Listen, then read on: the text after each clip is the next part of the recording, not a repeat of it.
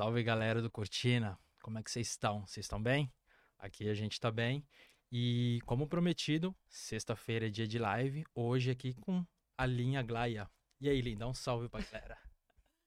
Gente, primeiramente, desculpa, eu cheguei um pouco atrasada aqui, mas enfim, deixei todo mundo esperando. É um prazer estar aqui no podcast Cortina, o podcast mais eloquente da Suíça quem até agora. É, eu queria aproveitar, enquanto você é, arrumar aí seu drink. Gente, quem conseguiu chegar até agora no Cortina ou então no Facebook e foi através, sei lá, de um link que eu mandei ou que de alguém, pelo amor de Deus, se inscreve nos dois, aperta o sininho dos dois, porque quando a live aqui terminar, ou talvez também vocês saiam rapidinho, porque vai demorar um pouquinho, então depois vocês voltem, vocês vão receber a notificação um dia depois, outra hora depois, não sei que dia depois, mas vai estar lá e vocês assistem tudo certinho, o passo a passo aqui da nossa live, tá bom? Grande Lin, já começou aqui mostrando o talento dela com as redes sociais. É assim, eu esqueço sempre de pedir esse like e falar isso, mas é isso aí, galera. E aí vou, a gente vai aprender muita coisa aqui com a Lin sobre redes sociais, porque eu acho, no momento aqui na Suíça, eu acho que você tá virando uma especialista, ou você já é uma especialista nisso. Não, eu não sou especialista, mas esse ponto aí a gente vai falar daqui a pouco, nos próximos minutos. Ah, então quem você quiser. não quer falar disso agora? Não, quem Tá, quiser então, saber vai. alguma coisa sobre isso, fique aí na live, que daqui a pouco a gente vai falar sobre isso. Suspense na live hoje, hein? Bom, galera, é, como vocês sabem aqui, o pessoal vem aqui com a maior intenção de contar um pouco sua história e também propagar o que está fazendo. Eu acho que é o que a gente vai fazer hoje também, vamos dar uma divulgação do seu trabalho Uhum. e, em troca, a gente está divulgando o nosso trabalho. E vocês vão ver, eu recebi um, um vídeo da, da, da Lin que tá top. Vocês vocês vão gostar muito. Mas, bom, vamos pro caminho, vamos seguir o caminho do jeito que a gente sempre faz. E vem cá, como é que é que você chegou aqui na Suíça? Conta pra gente isso. É, então, quando. Como que eu cheguei aqui? Eu vou resumir um pouquinho, porque senão. Vamos a- dar um pulo então, porque assim, a Tá. gente tem tempo, o tempo é seu, Uhum. mas como é que foi a sua vida no Brasil? Começa dali então, que a gente vamos começar do começo, quando eu falei com, como eu já falei com o Thiago Não, eu vou vez. resumir já de quando eu cheguei aqui, porque senão vai ficar um muito. pulo. Com quantos eu anos vou dar um pulo. aqui? Minha idade não, ela. é, eu sou igual você. Toda live você tem uma outra idade aqui, então eu sou Eu mais ou menos hoje eu isso. tô com 22 Eu vou anos. falar, eu vou já, já dar um pulo assim, olha, gente, eu cheguei adolescente aqui, Uhum. minha mãe casou com um suíço, eu era filha única, e aí em 1998 chega a linha Glaia aqui na Suíça. Uhum. 98. 1998. Tá. A idade vocês não procuram saber, por favor. Quem for mais esperto, talvez faça aí as contas e chegue num número mais ou menos aí próximo. Mas enfim, em 1998 minha, minha mãe casou, ela casou dois anos antes. Duvido você puxar o microfone mais Sim. perto de você. Isso. Ela casou é, dois anos antes disso, no caso 96. Tá. E aí, dois anos depois ela foi me buscar, eu era filha única e Ah, tá. Isso. Quer dizer, eu sou filha única por parte de mãe, De né? mãe. Então É, você tem outros pai, irmãos. Sim, eu- por parte de pai eu tenho agora no momento cinco. No momento, então, o papai tá ativo. Eu acho que a contabilidade, eu acho que são seis, é porque a gente não sabe bem ao certo. Ah, tá. Porque eu sou a primogênita, Hum. eu sou a primogênita. A varoa, varoa, como se diz. É, aí depois de mim tem tem a Bruna, depois vem a Tainá. Aí Uhum. eu acho que é uma que a, que a família inteira não conhece, uma que da, eu acho que é da família Vargas, ela mora em São Paulo. E eu acho que é Tatiana nome, mas assim, eu já, Tá. todo mundo já procurou ela. A gente tem foto de quando ela era pequena, mas assim, ninguém sabe bem certo. Então, Tatiana, É a- se você estiver vendo essa live, dá um alô aí pra Lin, né? Quem sabe a gente não consegue descobrir. eu nem sei se direito Tatiana, mas é alguma coisa parecida. Mas se tiver Uhum. alguém da família Dantas em São Paulo que tem um pai que nome, Pô, que- pera aí. Deixa eu dar. O Potó chama Dantas. sim, mas é uma menina. tá. E o sobrenome dela é Bittencourt Vargas. Tá, Isso a gente sabe. E o Dantas no final e o, e o sobrenome eu não sei. Então, vamos Uhum. lá recapitular. É a Bruna, a, a Bruna, a Tainá, o Cauê. Uhum. Aí eu antes, né? Então som- somos quatro. É essa menina que a gente não sabe bem ao certo. E aí tem um novo agora que se chama Zion. É o, é o caçula, acho que ele tá Legal. entre Nome agora legal. uns, uns três, ah, não, uns quatro a cinco anos. Tá, ok. Bom, e aí então sua mãe casou no Brasil, dois anos depois, ela casou e veio pra Suíça direto. Sim, Foi isso? Ela casou e veio pra Suíça direto. Tá, dois anos depois, então, a Aline veio pra cá. suíço. Com o suíço. Com suíço. E aí, dois anos depois, você veio pra cá. Sim, dois anos depois eu vim pra cá. Como é que foi esse começo? Escola, eh, a mudança do Brasil pra Suíça, adaptação com a língua e com a cultura? Então, é bem interessante porque a maioria das pessoas que eu conheço aqui, as Uhum. pessoas vieram já depois de adultas, Uhum. depois dos 18 ou depois dos 20 pra cima. Então, é uma experiência bem diferente. Tá. Porque na época que eu vim, em 1998, não tinha tantos estrangeiros aqui. Já, já Ah. existiam, mas os, os da Europa, os, os daqui, Sim, do Brasil, da América Latina, desses outros lugares assim, não tinha. Então, entendi. você até uma vez perguntou pra mim, e eu fui super bem recepcionada, eu fui Uhum. super bem, bem vista aos olhos das pessoas aqui. Tipo Era uma assim, novidade pra eles. era uma Brasil. novidade. Agora sim, eu também não sei, porque quando eu cheguei aqui, eu não fui morar diretamente na capital. Eu morei primeiro numa cidadezinha que se chama Vangenried, é Uhum. lá perto de é, Vangenanderare. Tá.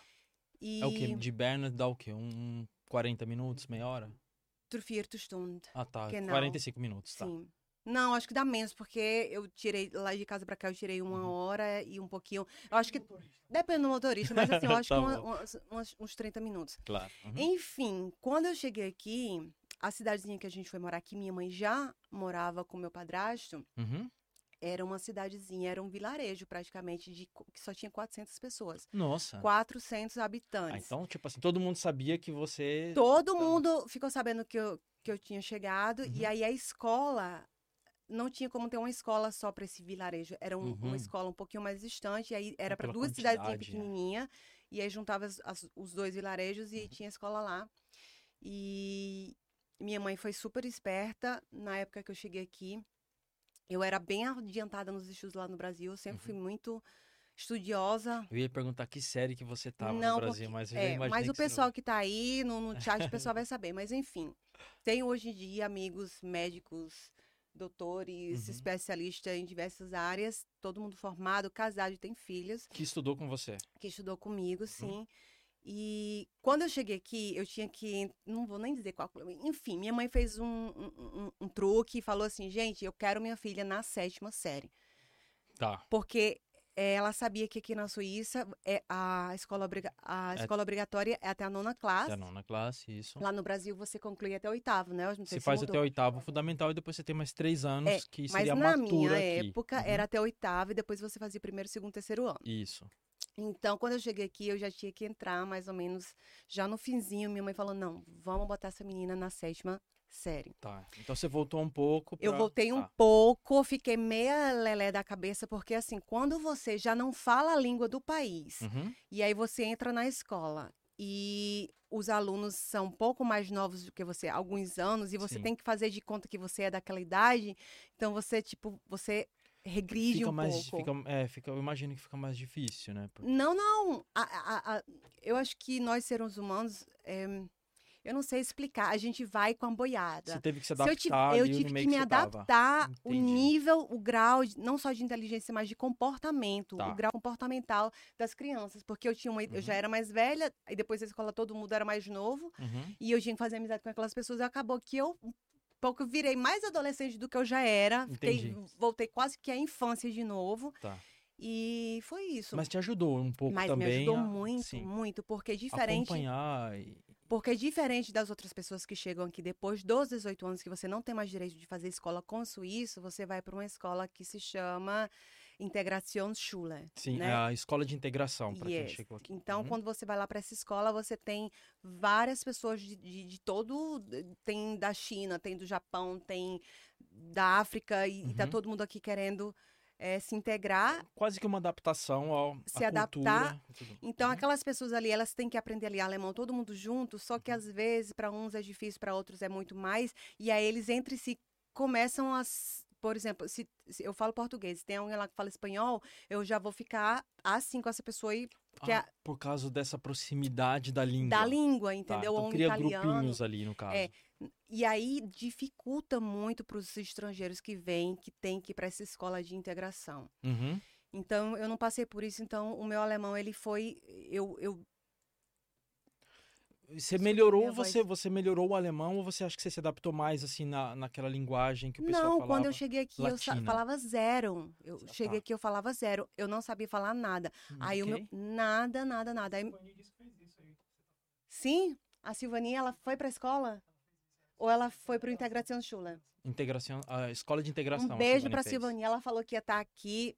Um beijo, Silvaninha. Eu tenho que olhar pra aqui, pra aqui, pra frente. Você olha né? aqui pra mim, mas se você falar com o chat, você olha pra essa câmera. Tá bom, então. A Dani Green? Dani, meu amor, fica aí ligado, pelo amor de Deus, que eu- daqui a pouco eu chego em você também, que ela também é cliente da Ah, GT tá. Video. Uhum.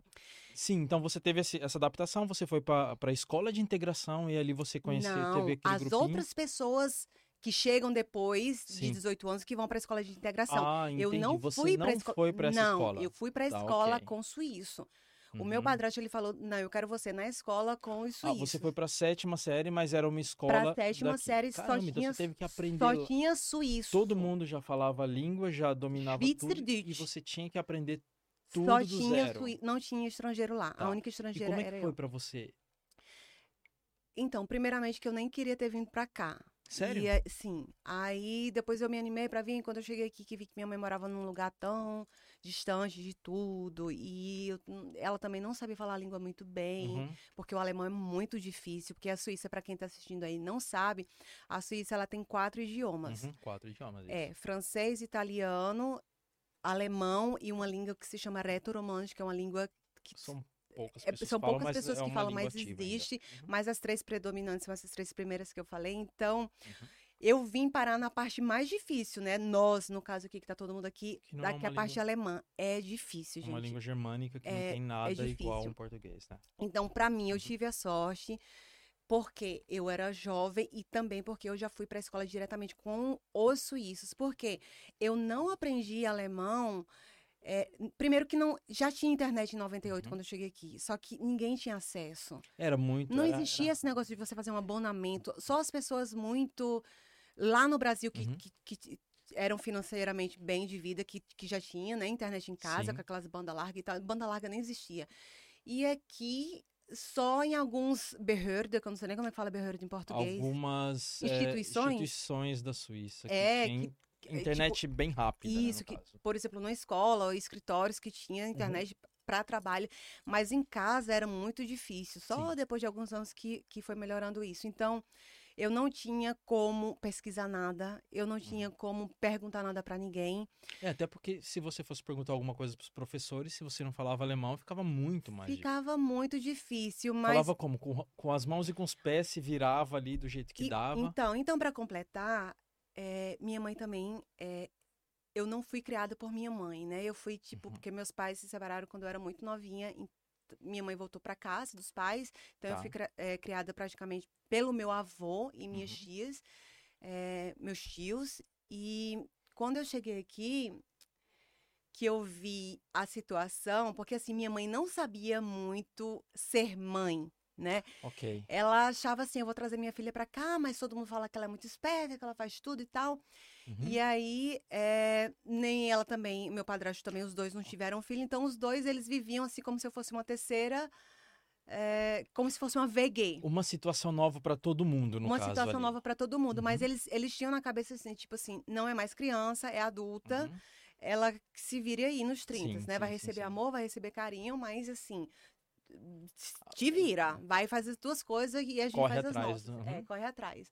Então era muito assim, principalmente porque eu, além de eu ser adolescente, quando eu entrei na escola, lá só tinha criança. Uhum. Eu fiquei, então eu vou ter que ser meia criança. Então quando você vê que a, a outra aluna fala assim: "Ai, que minha mãe fez não sei o que pra mim, que minha mãe, que minha mãe, que minha minha mãe", automaticamente parece que o ser humano ele pensa assim: "Mas se eu tô aqui nessa classe, eu, eu, eu também quero que minha mãe faça alguma coisa pra Uhum. mim", entendeu? E não existia mais isso lá ah, em casa. tá, entendi, entendi. Então, eu realmente eu regredi na minha, no Uhum. meu comportamento. E então, Uhum. era assim, o meu o meu o Ablauf, como é que fala o Ablauf? O, o processo. O processo de tudo. andar. Uhum. Eu acordava às 6 horas da manhã, Uhum. Tomava banho, me arrumava. Aí eu mesmo fazia meu café da manhã e eu pegava a bicicleta e ia 3 quilômetros para a escola de Tá. bicicleta. No verão, outono e inverno. Ou no verão, outono e inverno. E o inverno é bravo. Era mais ou menos 3 quilômetros, eu ia lá de bicicleta, chegava lá, a gente já podia entrar dentro da escola sem precisar o sino tocar e já Uhum. podia entrar também dentro da, da, da, da Da classe. sala de aula. É, claro. aí eu sentava lá sentadinha e era aquelas classes assim que, que era carteira de duas pessoas. Ah, tá. E aí eu tive que sentar onde tinha um espaço vago, que eu Uhum. fiquei do lado do do Loy, é, como era o nome dele, mas eu esqueci. Era- Albrecht. Ah, esqueci. Era um, era um aluno ali que você. Era o aluno que ninguém queria sentar do lado dele, Ah, tá. coitadinho. Ele era assim bem nerd, assim, ele bem é, Então ele Andy, era gente Andy boa, assim. O nome dele. Ai, Se ele era nerd, era gente boa. E era na época da. Já tinha acabado de passar a Copa. Quando eu cheguei lá, esse menino tava com cabelo verde, Nossa. um óculos assim, fundo de garrafa, e só tinha aquele espaço lá pra eu sentar. Então não tinha como eu Bom, escolher. pelo, já arrumou um amigo ali de cara, então. Ai, meu Deus do céu. Aí fui, sentei. E virou meu amigo mesmo. Inclusive, os pais dele viraram meus fãs. Nossa Senhora, os pais dele me amavam. Sério? Todo mundo. Na verdade, todo mundo. É, as meninas da escola queriam ser minhas melhores amigas e os meninos queriam ter alguma coisinha comigo. Ah, então você não pegou mobbing, você não pegou nada não, disso. Você não pegou uma tive. fase boa. Não tive Uhum. mop, não tive esse, esse negócio de como é que a gente fala lá no Brasil. É, Uhum. não é Bullying, mopping, bullying. Não tive bullying, não tive Uhum. mop, não tive Não teve. Ah, nada, bom. absolutamente zero, zero, zero, zero. Foi uma, uma época boa, mas também era porque lá era pequeno. Então as pessoas. Nossa, tem uma brasileira aqui. Uhum. E foi logo em, época de época de, Copa. de de Copa, futebol. que ali o Brasil tinha arrebentado. O pessoal só queria saber do Brasil. Aí lá veio Uhum. uma brasileira pra cidadezinha pequena, então o pessoal ficava muito feliz. Fanzaço, já arrumou fãs. Fanzaço. E aí, as- e Uhum. não tinha farda aqui no, na, eu, quando eu estudava no uniforme, não Brasil. usava Não tinha uniforme. uniforme aqui, então, às vezes eu usava alguma coisa assim do Brasil. O pessoal Uhum. ficava, nossa, menina do Brasil. E foi Legal. assim, aí eu, Uhum. eu ia pra escola, eu sentava e ficava o dia inteiro. Era. é, Bom, lá no Brasil a gente ou estudava de manhã ou de tarde. Isso. Aqui era de manhã e de tarde. Uhum. Então eu ficava lá sentada. Eu não eu não era lecionada. Eu só tinha a obrigação de ir para a escola, porque eu Tá. não entendia nada. Eu tinha acabado de chegar, então eu não sabia de nada. Então eu Uhum. ficava lá sentadazinha com algum papel e ficava prestando atenção na aula. Uhum. O que é que estava acontecendo ali, porque não tinha como eu participar. E demorou pra você começar a participar? Quanto tempo você conseguiu se Sim, durante um ano, olha, o pro- o professor falou assim, olha, a gente vai tirar o alemão, é, Uhum. al- é, não, eu, a gente vai tirar o francês e o inglês seu, Uhum. E quando a gente estiver estudando inglês e francês, você fica aí no seu cantinho estudando alemão. Ah, faz sentido. Uhum. Não tinha como eu fazer as provas, porque como é que eu vou fazer uma prova se eu não consigo estudar? Claro. Então, a única. Eu, é, eu era só avaliada só Uhum. na, na parte de educação física, né? Uhum. Que chama turno aqui. Educação física. Então, na parte de educação física, eu dava o que eu podia, o que eu não podia, Uhum. porque a educação física, eu não sei muito bem como é que tá hoje em dia e também como é na cidade, mas lá onde eu, eu vivia, a escola, ele tinha um ginásio dentro, Uhum. E aí eu lembro até hoje que quando eu cheguei aqui, eu falava assim, nossa, quando eu chegar lá no Brasil, quando eu contar, a pessoa não vai acreditar, porque era tudo vazio, aí o professor falava assim, vamos, vamos, agora vai ter aula de, daqueles ring, como é que fala aqueles ring, Ah, aquela... é, ginástica olímpica. Ginástica olímpica. assim. E de repente ela apertava um botão, os negócios vinham assim dos tetos, aqueles rim, e aí colocava aqueles tapetes no chão e a gente começava pra cima e pra baixo, pra cima e pra baixo. Tá. Aí eu, nossa senhora, aí vamos agora. Tudo que ele falava aparecia da- de dentro das paredes, ou do chão, ou de. Uhum. Tudo embutido, É tudo embutido. E aí, quando a gente terminava as aulas, colocava tudo no lugar e parecia que não, não tinha havido Hum, nada ali. O espaço tá livre para outras Sim, coisas. e também era assim: era uma parede toda de vidro, Uhum. toda transparente, a gente via os carros passar e também a floresta. E, e eu ficava, nossa, meu Deus, mas no Brasil não A tem sua isso. tia Terezinha disse que você é muito inteligente, que você ia tirar isso de letra. Quem? Terezinha. Terezinha ganhou. Mas o Brasil, mas o Foi pessoal. 98, 98, como é que foi, Bodó? Brasil- Copa de 98, Brasil, Perdeu pra França. França. Mas perdeu no páreo ali. Final, foi na pau a final, pau. né? Final ou semifinal? É, foi... Foi na França e a gente perdeu pra França. Tá. É, eu vi aqui, como é que tá aí? Voltou o... Tiago a, a Swisscom mandou hoje uma mensagem que eles estão com um problema na rede, Swisscom Uhum. e Sunrise. E pra quem tá aí na live agora, é, a live caiu rapidinho, mas a gente já tá de volta. Tamo de volta, Thiago? Tamo de Ai, volta. Graças a Deus. O, rapidinho, só pra confirmar aqui, porque a Aline respondeu o Hans-Peter Grünig. É, você recebeu a mensagem aí, Hans-Peter? Manda uma mensagem pra gente saber. Na verdade, na verdade não é o Hans Peter, é a Dani. né? Ah, é a Dani, é porque ela tem problema de Ah. dificuldade de se Entendi. logar, porque ela perdeu as senhas dela. Deve ser. isso. Beleza, então. Bom, voltando ali, você tinha um amigo, aí você, você teve aquele amigo do cabelo verde. De óculos fundo de garrafa. O aí você não fazia as provas, mas você tinha que fazer prova de educação física. E ali Sim. você mandava o Gente, máximo que você podia. Era tão engraçado, porque lá no Brasil, eu lembro que eu acordava 4 horas da manhã para ir às 5. Chega... A, a educação física no Brasil era, era de madrugada, uma vez na semana. E a gente ia lá, eu lembro que a gente corria, fazia alguns exercícios e ali acabava, a gente voltava para casa. Uhum. E aqui era ginástica olímpica, eh, tinha futebol, tinha todos. É, unihockey. O- Sim, hockey. Eu com- não com- conhecia o unihockey, aí eu queria ligar pro Brasil e falar, nossa, vocês não sabem, tem um esporte aqui que aí não tem. É, mas é estava porque- bem conectada com o Brasil ainda nessa Sim, época. Aham. exato. Mas assim, não tinha como ligar, eu tinha que fazer carta. Ah, Sim. era uma confusão, Era não era todo. complicado, eu lembro, era Sim, bem era... Meu Deus, o pessoal vai achar que eu tenho uns 50 anos. Não, 98 não faz tanto tempo. É, é, se eu tô com 25, eu 50 cheguei em não cai. 2000, estamos por aí. Juventude. Ai, Jesus Beleza, céu. aí você. Quando, quando foi que você começou a se adaptar e que você começou a fazer prova e estudar alemão mesmo? É, a gente deixou isso para um ano. Eu entrei na sétima, então a partir da oitava série, Uhum. o professor falou assim: agora, agora é pau. Agora vai ser chop, agora você vai ter que estudar e fazer prova igual as outras pessoas. Só que já nos primeiros três meses eu recebi um livro de uma amiga da minha mãe que se chamava Sprechen Sie Deutsch in 30 Tagen. Fale alemão em 30 dias. Exatamente. Uhum. E aí esse livro era muito bom porque ele foi feito por uma brasileira. Que legal. Esse livro, eu já procurei esse livro por todo canto, eu nunca consegui achar. Eu Uhum. fiz a cópia desse livro inteiro porque ela não queria me dar. Eu fiz a cópia de todas as páginas, Uhum. entreguei o livro para ela e aí era uma leção por dia, uma, uma lição. Uma lição. Era uma lição por dia, Uhum. e aí no final da lição tinha todo a gramática e como que eu deveria ler aquilo ali se fosse ler em português. Até com a, com a sonoridade, com as palavras, dando o som. Tipo Exato. assim, tá, entendi, entendi. Então, eu aprendi com esse livro. Em 30 dias, eu juro por Deus, que o que estava no livro eu sabia falar. Que- Era tudo bom. assim meio robotizado, mas, Uhum. mas dava. Eu lembro que, que como eu morava na fazendinha, eu ia buscar leite, que, minha, que meu padrasto falava assim, vai, vai, vai, vai lá no Hans buscar três litros de leite. Tá. E ele se tirava lá da vaca, eu ia lá, né?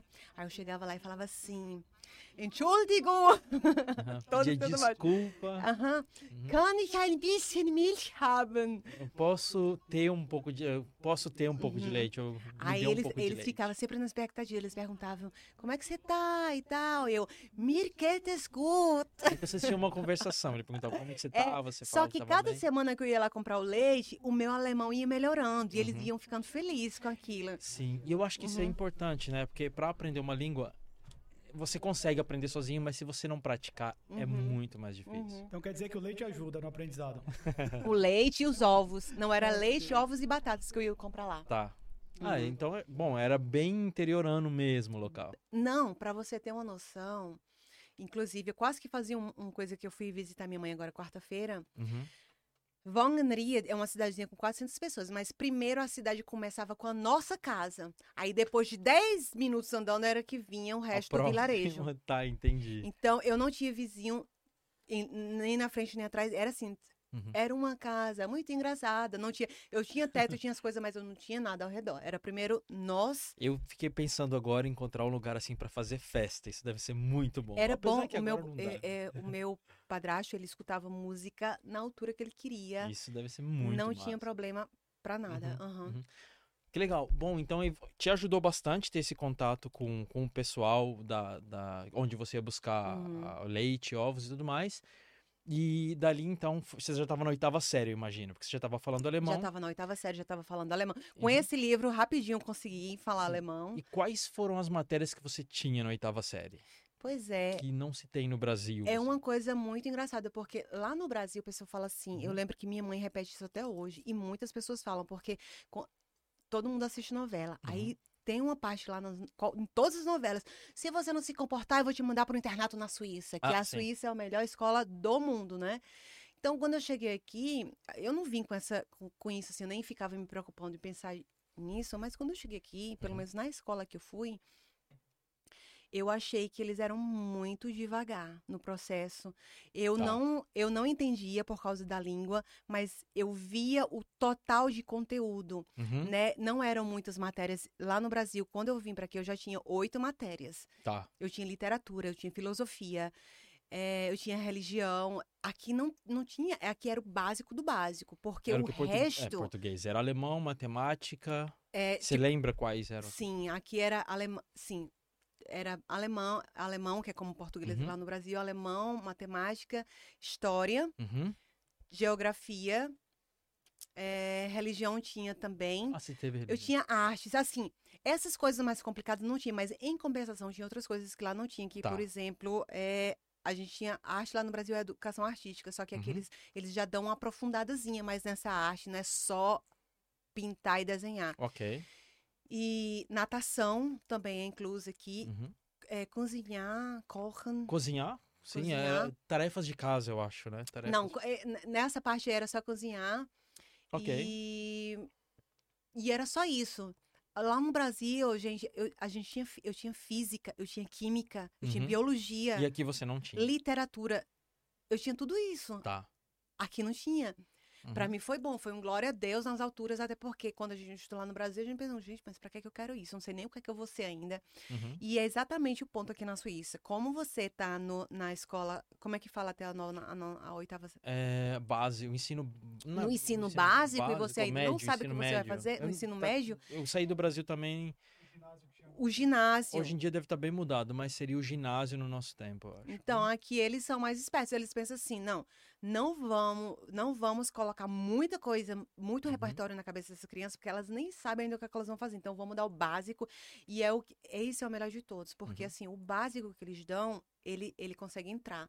Eu Tá. sei de muita coisa que muita gente pensa, ah, eu já ouvi falar e tal, mas assim, eu não lembro mais. Eu lembro. Uhum. Porque eu estudei aqui e aí eles estudam, restudam, é, não é reestudo, como é que você vê de novo, recapitular? Uhum. Tem uma sempre, sempre, sempre, sempre. Uhum. até entrar aquilo ali na tua cabeça. Uhum. E lá no Brasil, eu lembro até hoje, meu Deus do céu, eu era magrinha.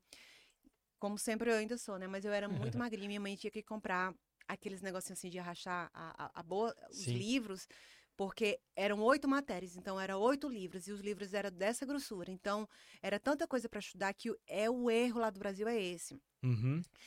É um bimestre você tem que estudar, então é 25 páginas para a prova de história, Uhum.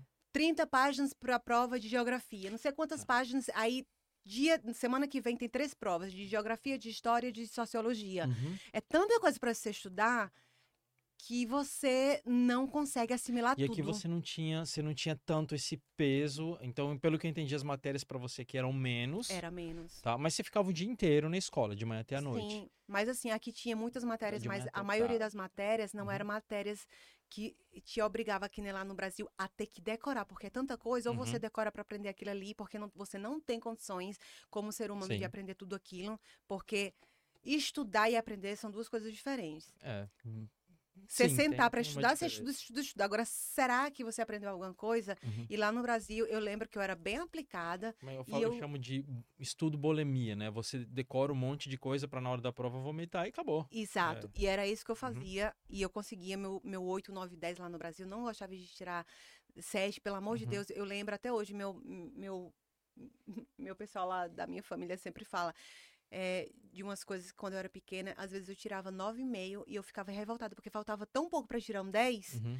que. E aí, quando eu eh, recebia a prova, eu falava, nossa, eu não acredito que eu errei isso. Eu ficava com tanta raiva que eu queria fazer a recuperação. Só Pra que a ter- professora não aceitava, Tá. porque a recuperação você tem que tirar menos de 7. Uhum. E aí eu sempre fazia uma confusão na escola por causa disso. Eu queria porque queria. Era tão fácil, eu tinha estudado tanto. E aí eu fiz uma, um erro de, de, Uhum. de pensamento e não fiz o 10 e eu ficava revoltada com isso. E aqui, você teve esse problema aqui também? Ou aqui você tava mais pra eu quero continuar, eu quero ir mais pra não, frente? eu tive esse problema aqui também. Também? Eu Uhum. tive esse problema aqui, inclusive eu fui chamada na diretoria, porque eu tirei a nota máxima daqui é um 6. Sim. Então eu era Ausländer, né? Eu era estrangeira. Uhum.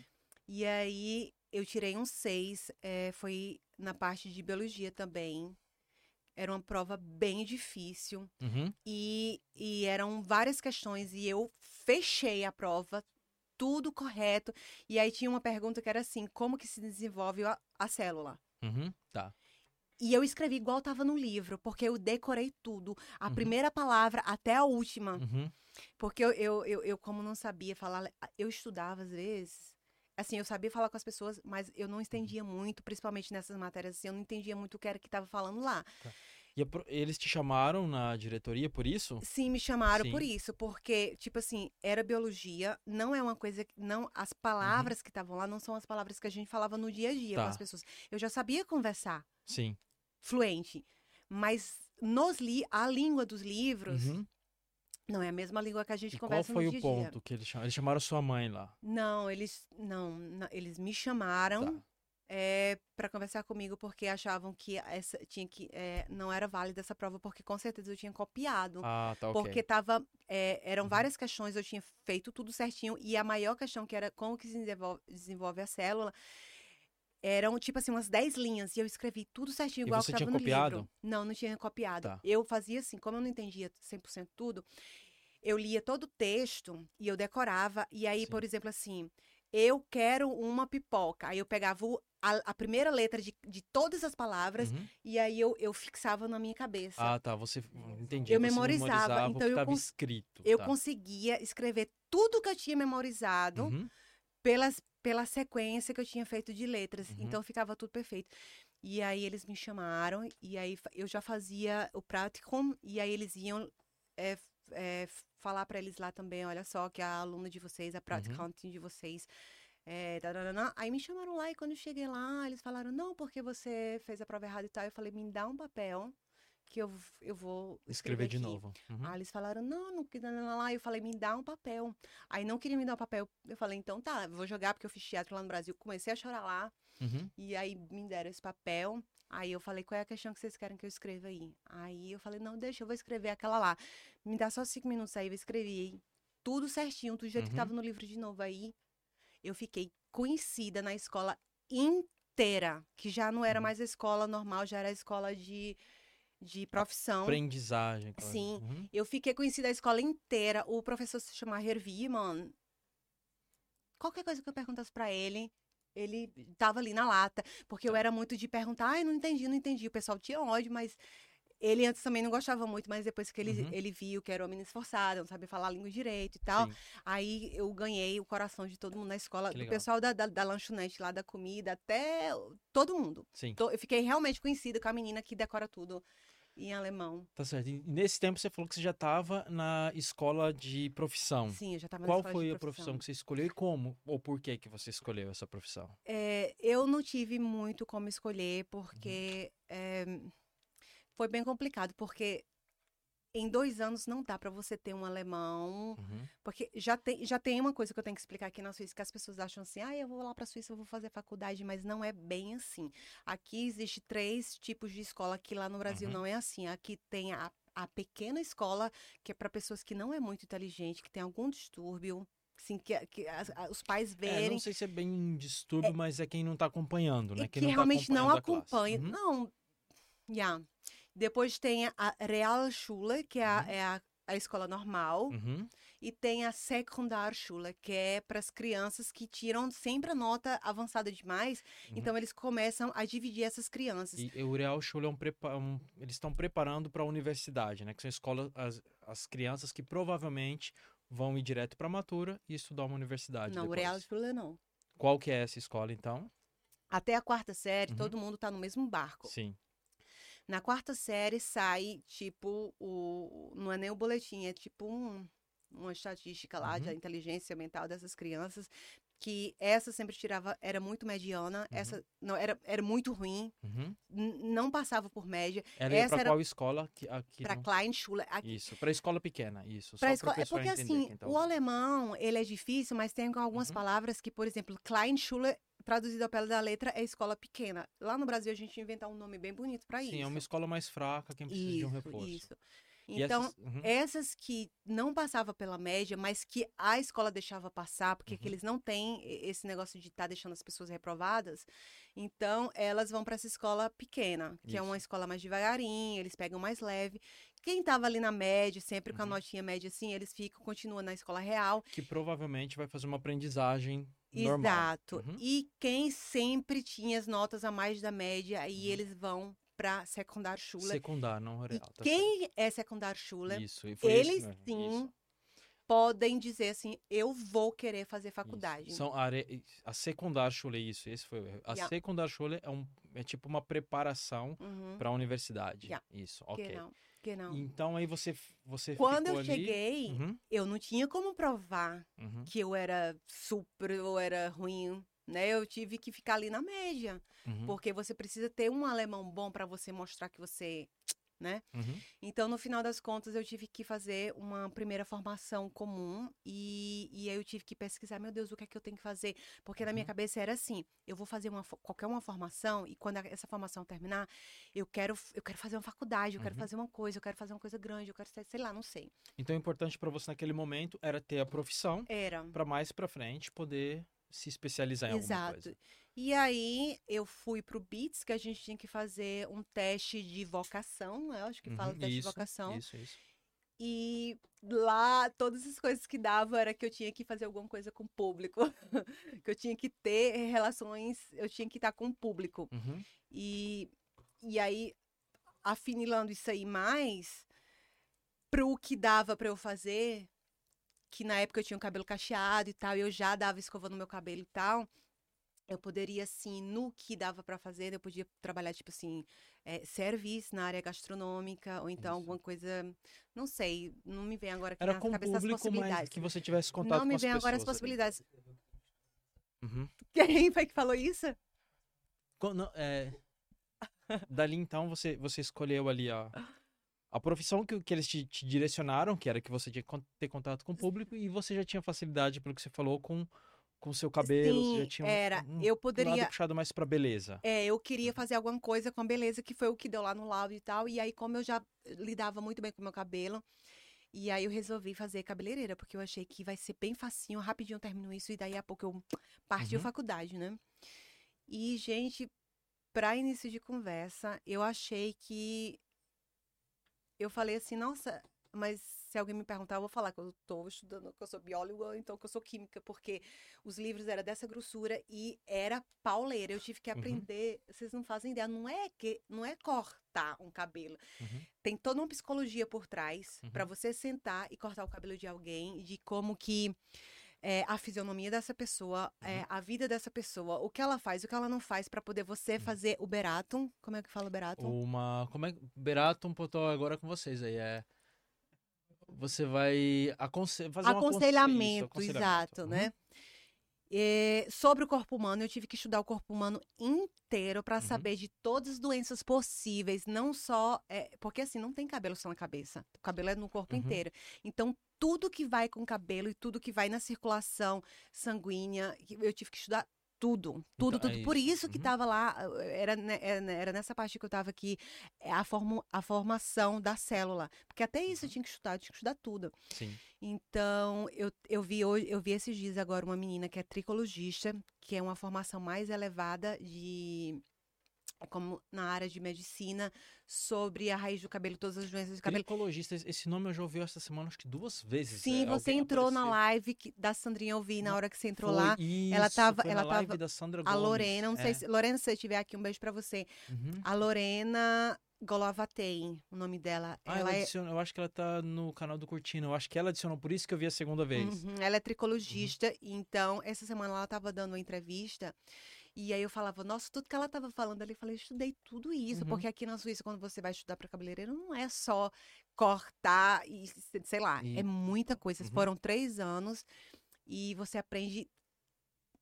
Eu não tenho. Tudo ligado ao cabelo, ao Não, formato mas não do é rosto. só isso. Eles já te preparam, Uhum. caso quando você recebe seu diploma no final dos três anos, se Uhum. você quiser ser.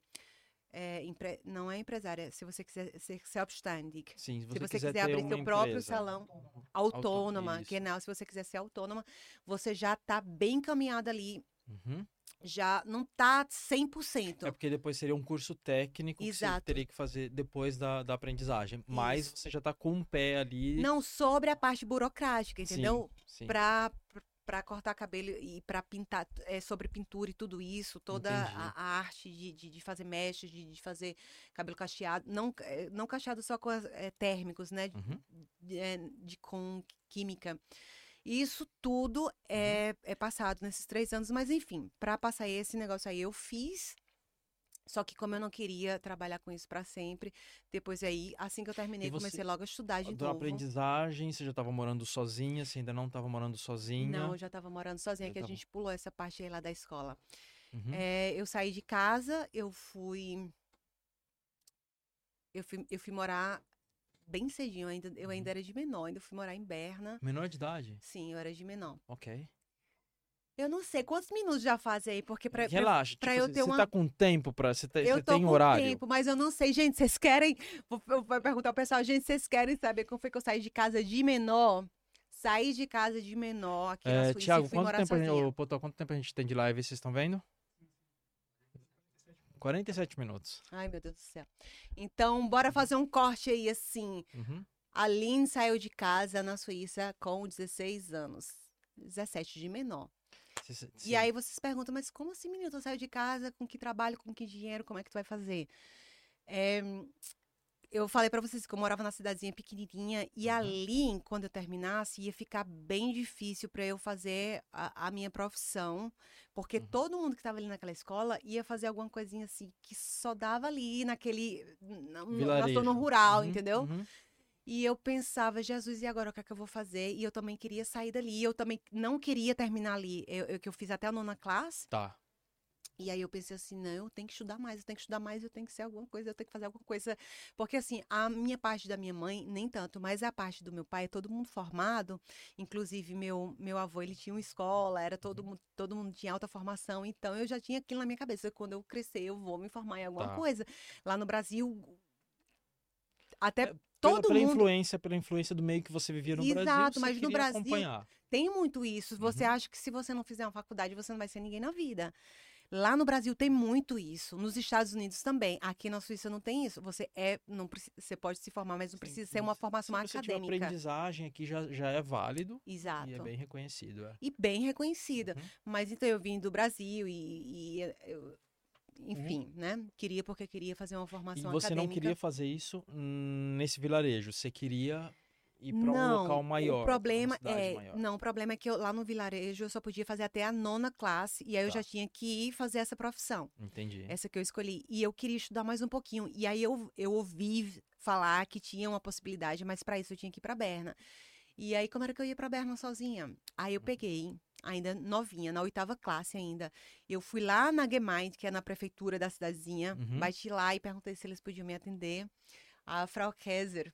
Que menina arteira, gente. É, fui lá falar com a Frau Kaiser, eu falei, olha só, tenho X anos, sou de menor, eu, eu, meu sonho é fazer isso, isso e isso, Uhum. eu gosto de estudar e meus pais não vão resolver isso pra mim, eu, eu quero estudar em Berna, eu quero ir morar em Berna, eu, eu tenho que fazer essa décima classe, como é que eu faço? Aí Uhum. ela falou, ai, mas isso você tem que ver com seus pais. Eu, lá vem a parte de teatro, eu comecei a chorar lá, eu falei, não, não quero ficar em casa, eu quero ir pra Berna, eu quero estudar, Uhum. e eles não vão me ajudar porque eles não estão nem aí. Assim, não que eles não estavam nem aí pro meu estudo, mas assim, se as outras crianças estavam fazendo assim, por que, que eu tinha que fazer diferente? Então, É uma vontade que você tinha. era uma vontade minha. Tá. E aí eu, eu botei isso na cabeça Uhum. e aí a Frau falou assim, ok, é, eu vou ver o que faço por você.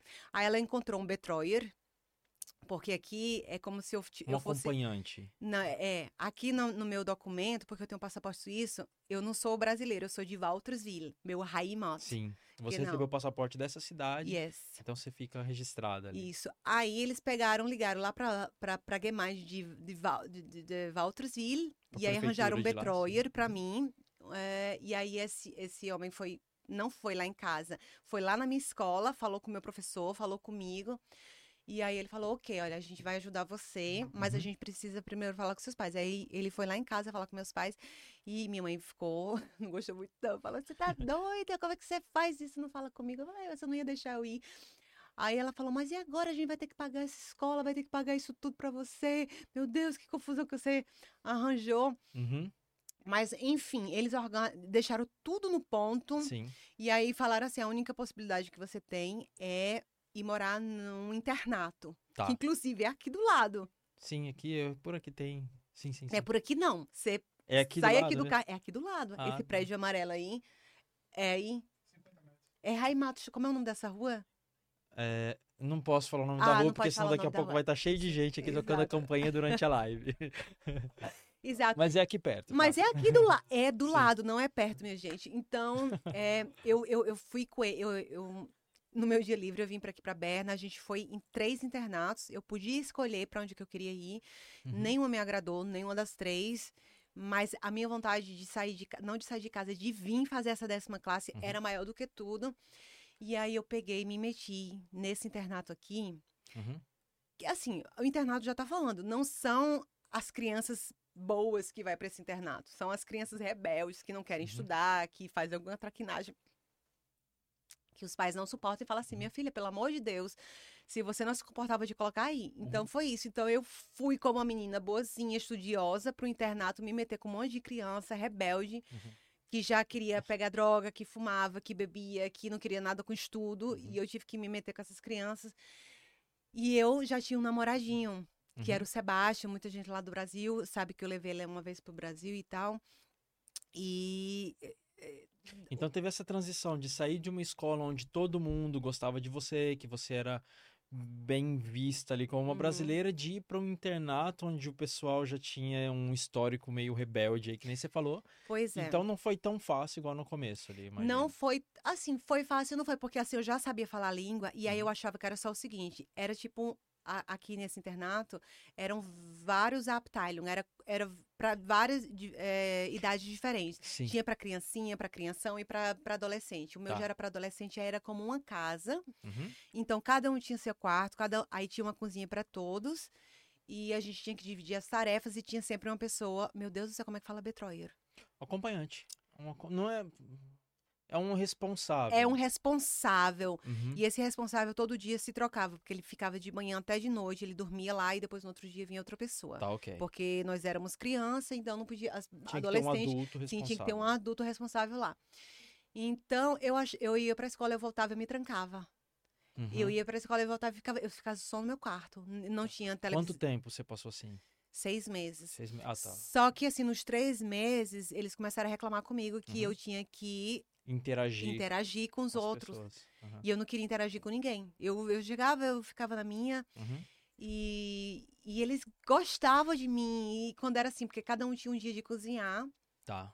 E aí, no dia que eu cozinhava, era o dia que, eu, que eles mais me viam. Então, ficava todo mundo na cozinha. Uhum. Porque era o dia mais que eu ficava à vista. Então, eu ia para o supermercado fazer as compras, porque até aqui isso também eles ensinavam. Eles davam o dinheiro contadinho, Uhum. tinha que dar, e eu ia lá fazer as compras, chegava em casa, fazia comida, todo mundo ficava lá vendo Então, eu fazer Apesar comida. disso tudo, você tinha um relacionamento bom com eles, apesar de Não, eu tinha um não tá- relacionamento Uhum. bom com eles. Eles não eram. eh, Comigo ele era, eles não eram bons na escola e eles não Tá. eram bons pro, pros pais, mas Uhum. comigo eles eram bons, né? Nesse tempo você tinha um namorado e você estava fazendo nesse mesmo tempo a aprendizagem também? Eu já tava fazendo. Não, eu ainda não tinha entrado na Tá. aprendizagem. Eu tava. Eu tava...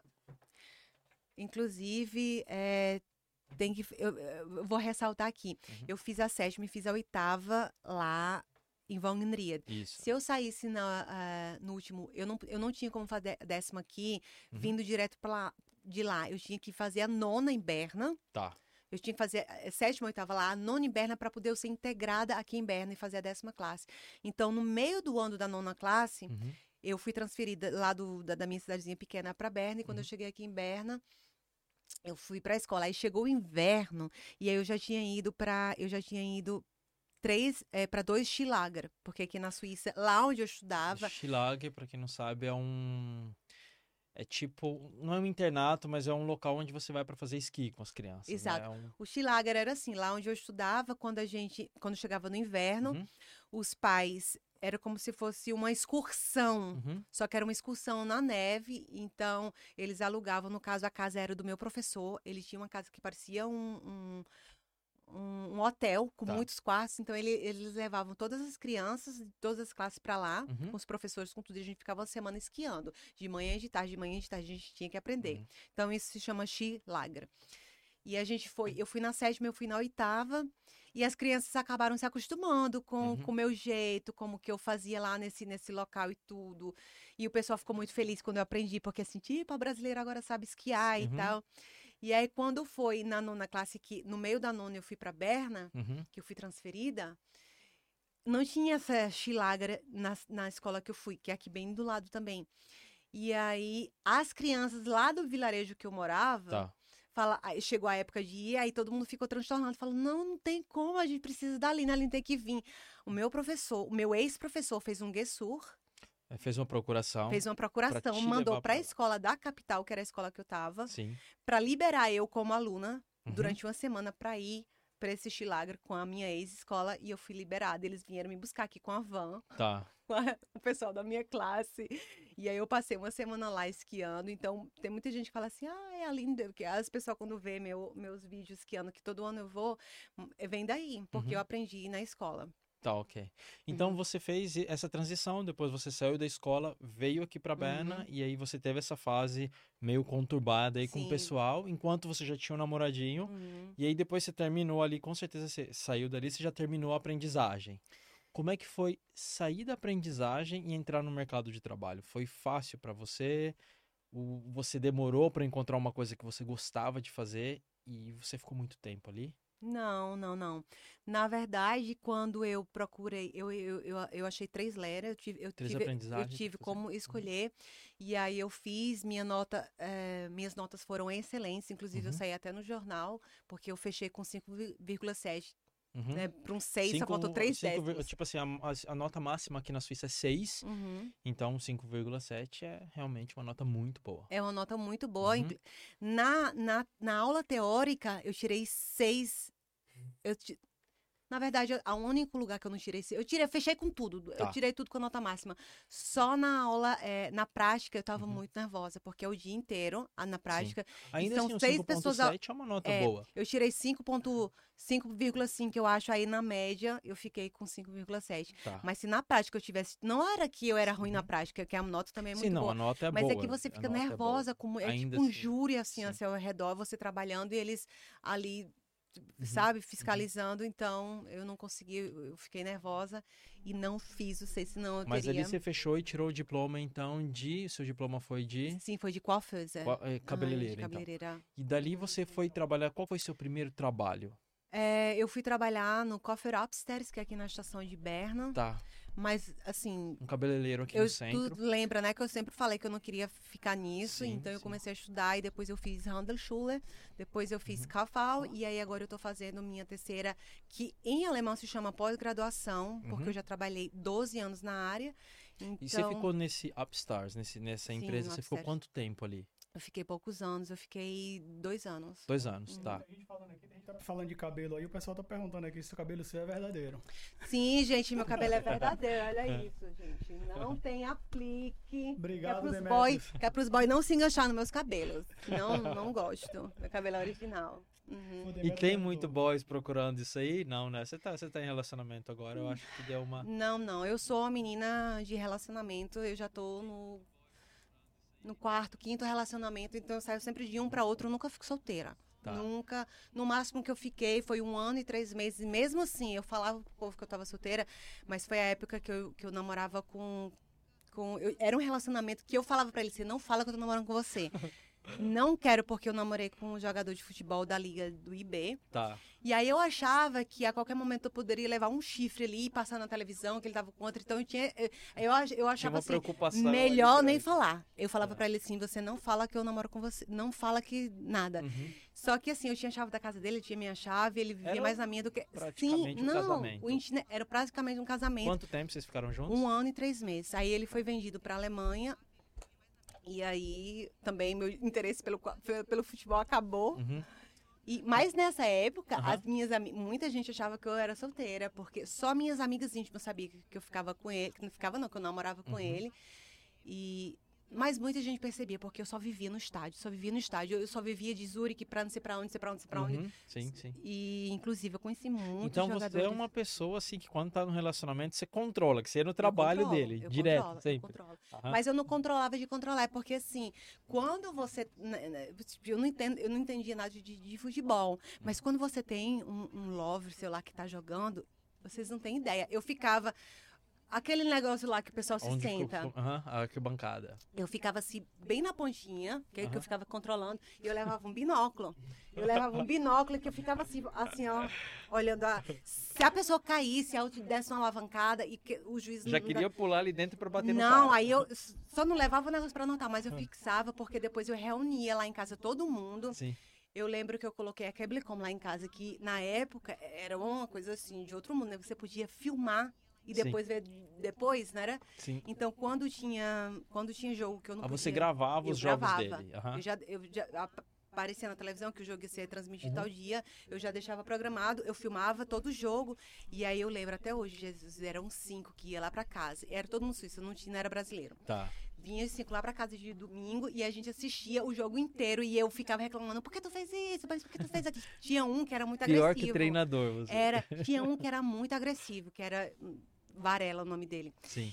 E ele, ele, ele, ele arrebentava com a cara de todo mundo no jogo. Era do mesmo time? Era, Era de- do mesmo, time, era do mesmo time. Tá. Então eu, eu fazia essa análise, eu estudava tudo em casa, eles iam lá pra casa e eu falava, olha, fez? Como é que Ficava pode?" reclamando com Ficava ele o tempo reclamando. todo. Bom, aí vocês terminaram esse relacionamento e Uhum. você já tava trabalhando, você já tava... Eu já estava trabalhando e me especializando para a área que eu comecei a entrar depois, né? Porque depois eu entrei, é, eu queria porque eu queria entrar. é, na verdade, eu não sabia bem direito, era assim, onde eu conseguisse, né? Então Uhum. eu fiz o Handelsschule porque eu queria trabalhar, tipo, na área administrativa. Handelsschule, eu acho que é escola de negociação, se eu não me engano. É, Handelsschule é, é como CAFAL, Sim, só sim. que Isso, escola de vendas. Seria Yeah. uma especialização em vendas. Tá. E nesse tempo, então, você trabalhou ali mas o no, Handelsschule, no total. ele, te especial, ele não te especializa para vender. O cavalo, sim. Não, o Também não. Handelsschule, não. o Handelsschule ele te especializa para você trabalhar em escritório. Sim. Só que é a mesma espe- especialização de CAFAL, só que o CAFAL é, é, é mais é mais completo, Entendi. entendeu? Entendeu? Tá, então, tipo assim, é é uma especialização para você sair da, da produção, do piso de produção e ir Uhum. pro escritório. Exato. Mas ainda na mesma profissão. Não, não, não. Pode ser para variar. Pode ser em qualquer empresa. Tá. Pode ser em Entendi. qualquer. Você pode É, não trabalhar. é bem uma economia, mas é alguma coisa você ali pode. meio pra Não é exatamente. É- Não é economia. Não é alguma economia. coisa um pouco de economia, um pouco de tudo, é meio generalista, mas para escritório. Sim, mas ele A- te dá toda a base. assistente, talvez, uma É, assistente ele te dá assim, tipo, como um assistente de Uhum. tipo secretária, entendeu? Secretária, isso. Isso.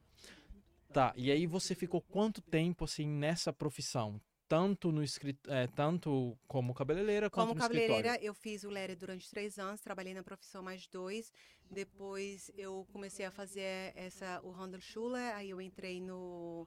Primeiro eu, fui, eu entrei no Dez anos, mais Eu entrei no menos? fundo Dins, depois eu fui subindo, subindo, subindo. E aí, é, ao todo, eu fiquei 12 anos na, na área administrativa. Uhum. Né, na área administrativa. Tá. E agora, depois de 12 anos, eu consegui ter a possibilidade de fazer uma pós-graduação, que se Uhum. chama na Ausbildung, depois que você já tem uma certa idade. Como eu já trabalhei muito tempo, Uhum. e aí eu vou ser agora a tia do RH, se Deus Seria, quiser. então, você está fazendo um curso técnico, né? Que com experiência do trabalho que você tem, mais o diploma, Hum, você pode fazer um curso técnico, que é praticamente uma faculdade, exatamente. para você trabalhar RH no Brasil. Eu acho que é RH mesmo, né, Potó? RH. Aham. Isso. Não, mas eu tô falando RH em é recursos Aqui é. HR, aqui é o contrário. Aqui é ao contrário, aqui é isso, HR. HR, isso. Voltando só um pouquinho aqui. Vai lá, Potó. Pega o microfone. é, qual a sua altura e o que você o que é que te chama mais atenção no homem? Eita, Jesus. Quem é? Eu posso saber quem foi? Pode foi o Márcio. Márcia? Ai, Jesus do céu. Márcio, um beijo pra você. Ele me desejou boa sorte. Márcio, pra quem não viu, o Márcio também fez um podcast aqui. Vocês assistem primeiro a minha, depois vai lá e assiste a dele também. Márcio, eu tenho um... Eu tenho quase 1,70. Sem salto. Não, sem salto, eu tenho um 1,69, 1,68, 1,69. Quando eu... Esse saltozinho de hoje, eu fico... Meu Deus. Esse saltozinho... Saltozinho. Esse saltozinho de hoje eu fico com 1,75. Tá. Uhum. E o que Mas ele... quando eu vou pras baladas, eu fico com 1,78. E o que te chama mais atenção no homem? Inteligência, conversa. Eu gosto de conversar. E se a pessoa não tiver um bom papo, se a pessoa não tiver alguma coisa que me prenda, a beleza, ela não me Então o. Diego hoje tá privilegiado. né? O Diego tá Eu não privilegiado. sei, não, eu só falo, eu falo muita besteira. né? O Diego tá privilegiado, você que assistiu o seu também, você também. E todo mundo do chat. Todo mundo do chat, olha, gente, vocês que gostam de conversa. Assim, mas tem conversas e tem conversas, né, gente? Mas Verdade. Tem gente que conversa bastante, não é só conversar. É, eu, eu tava aqui olhando pro você acabei de. A, a gente tem esse mesmo coisa também lá na GT Vision. E então você teve esse tempo todo, aí você tá fazendo o curso de HR agora Uhum. e você tem outros projetos, RH, você de RH, você, você tem também vários projetos. Eu acho que você tem um lado aí meio workaholic, eu tô falando aqui por mim, não sei. Você pode confirmar ou negar. E fala pra gente, é verdade, você é meio workaholic, você gosta de fazer várias coisas e o que que tá acontecendo no momento? O que que você tem feito no momento? Ai, deixa eu ver se ficou escapando alguma coisa. A gente pode voltar mais pra A gente frente. pode voltar, Fica né? Mas eu tranquilo. acho que a gente concluiu bem. Uhum. É, Não é bem assim. É, Gosta de trabalhar. Todo mundo. Eu gosto de trabalhar, mas na verdade a gente sempre procura fazer. Se você. Eu não sou alcoólatra, não. Deixa, deixa eu mudar, deixa eu mudar a pergunta. disser assim, Se Lin, você, você prefere. ganhasse um milhão hoje e Uhum. você pudesse escolher uma coisa que você faria, você escolheria trabalhar? Com certeza, não. Ninguém escolhe, mas Não, eu escolheria, só que eu ia fazer uma outra coisa, assim, porque, por exemplo, eu trabalho agora ho- hoje em dia em empresa e eu sou gerente de hotel e gerencio outras coisas também de uma imobiliária e de outras duas empresas, que é tudo, é tudo de um chefe só, então ele quase que me escravo, é uma escravidão, não, né? não fale isso porque ele É, pode estar assistindo. Mas ele não vai assistir, mas eu falo, e- ele já sabe. Então, Sim. é tanto que eu tô procurando outro trabalho assim que eu terminar a escola, Tá. assim que eu terminar essa minha especialização, partiu outra coisa, porque é eu fui dar um dedo, depois ele quis o braço, meu Uhum. corpo já tá todo lá, minha alma e tudo, então ele confia a empresa inteira, são três, na verdade são quatro empresas, tudo, não tem como eu ver tudo, mas Uhum. enfim. Você, É, faz você me falou que você faz administração e plano. Você faz o trabalho Sim, eu planejamento faço planejamento de horários de todo mundo, de trabalho. é, os portais, porque assim, é um hotel, né? Uhum. o nosso, o nosso, eh, o nosso escritório é dentro do hotel. Aí eu faço a gerência do hotel. É um hotel pequeno, é um hotel três estrelas. Então todos os portais de, de burro. Uhum. De quem? Como é que fala burro? Ajuda aí, galera. De? Não, quando você vai. Não, não. Quando você se inscreve em um hotel para. Chat, ajuda a gente aí, chat. Burro em português. Agora em- reservas, reservas. Reservas, Quando- boa, sim, todos os boa, boa. Todos os portais de reservas. Nossa senhora, quatro brasileiros aqui, ninguém consegue traduzir. Todos os portais de reservas é feito por mim. Então, é modificação de preço, é a recensiona, né? Quando as pessoas saem do hotel e falam Sim, alguma pare coisa. de falar palavras em alemão que você tá deixando todo mundo enroscado. Nossa senhora, eu sou péssima em tradução. Não, tá, tá, de o pessoal aqui, ajuda, o chat ajuda a gente. Ajuda a gente. A Leila Maria da Costa Maia tá perguntando se você está realizada profissionalmente. Leila, pergunta aí a Leila se é a Leila da Paraíba. Porque tem três Leila. Leila, é a Leila da Paraíba. grande, Leila Leila Maria Maria da da Costa Maia. Costa Maia. É, eu acho que é ela, porque não é a Leila, a Leila daqui de Berna. Não, ela não é, não, não é a Leila que a gente conhece. Sim, então tá bom. É, estou sim, se eu conseguir terminar é, é isso que eu estou fazendo, essa, essa especialização, essa pós-graduação, realmente eu vou ficar feliz e também não vou fazer mais nada mais, porque Uhum. meu sonho agora, eu já tenho tudo esquematizado na minha cabeça, então sim, eu estou feliz e estou... Ela perguntou se eu estava Se satisfeita. você tá se realizada tava realizada. profissionalmente. Eu estou real... Se eu terminar isso, eu vou estar realizada. Tá. Uhum. E qual que seria o objetivo maior, assim, assim que você terminasse? Não, então eu não tenho muitas, muitos objetivos assim. Eu quero é o seguinte, porque é, normalmente agora na, na- no- no- como eu tô, Uhum, eu não tenho posição de chefe. uhum. Inclusive eu já trabalhei por três anos, quase por três anos em posição de chefe, mas eu não ganhava como chefe porque eu não tenho uma cadra posição Sim. que eu tenho que ter o diploma para isso, que por isso que eu tô fazendo isso agora. Uhum. Então eu trabalhava como chefe, tinha pessoas abaixo de mim, mas eu não mas eu não, Uhum.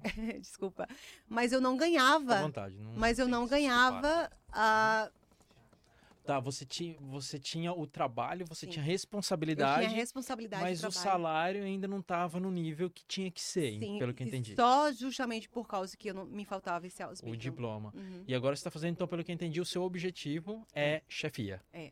Uhum. Exato. Mas assim, tem, eu poderia estudar muito, muito, muito mais e, e, e tá subindo sempre. Mas o problema é que é, para mim A tá bom. tem que ter uma vida privada também, É, eu, eu trabalho quero e só estudo. essa estabilidade, assim, porque o meu. Eu tô estudando agora, eu tive que descer meu, meu grau de. de tra, é, meu grau de trabalho, como é que fala? Ah, hum, a porcentagem que você trabalha, você Isso, não tá mais percentual, né? você não tá o dia inteiro trabalhando. Isso, porque eu tirei, eu passei, eu saí de 100 para 80 para Uhum. poder estudar um dia inteiro. Então você tem um dia livre, você te- Não. de cinco dias você desceu para um dia Uhum, e aí você continuou estudando e exato. agora como é que tá?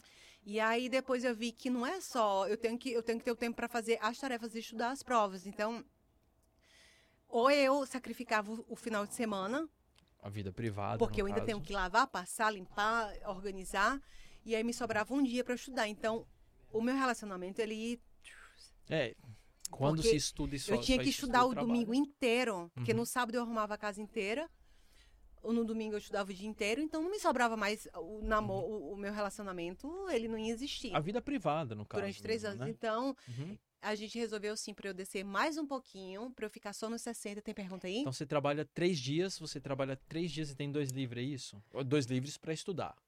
É um para ir para a escola Uhum. e o outro para estudar o que eu aprendi na escola. Na escola, entendi. Exato. E fazer assim é o trabalho. momento, você se- trabalhando 60%. Exato, então, aí o salário da agora, por exemplo, como é um salário também de Uhum. aprendizado, porque eu tô na escola, é, baixou esse- o nível, né, pra acompanha, né? 60, É acompanha.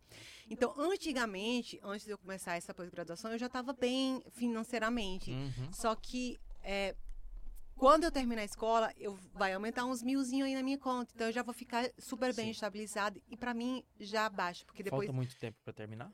é um ano e meio. Ah, tá terminando. Falta um ano e meio. só, desculpa, voltando só aqui, Puxa, a, a, a Sabrina que esteve aqui com a gente disse que você vai sim terminar o seu, o seu curso. O Gil está perguntando se você tem um melhor amigo e qual o nome. Boa, Gil. Boa, Gil. e a, e a, a Dani está perguntando aqui o que a- o nome Maria Paganini te lembra. Afe Maria do céu. Vamos, vamos por fase. Vamos por um por um. Meu melhor amigo aqui na Suíça é o Gilson. Uhum. Beijo, meu amor. Perguntou dando a Por resposta, isso que ele né, perguntou, sacana? ele perguntou dando a resposta. Ele é meu melhor amigo, ele é meu melhor tudo, viu? O Gilson realmente é, é a metade de mim. Uhum. Qual foi a outra pergunta? A, a Maria disse que a, a Dani pergunta se a Sim, Maria, a Maria- Paganini. A Maria? Paganini, é, é, eu e a Dani, a gente trabalhou na mesma firma e tinha uma moça lá que, inclusive, eu não sei nem se a Dani lembra, essa Maria Paganini, ela nasceu no mesmo dia que eu, no dia 17 de setembro.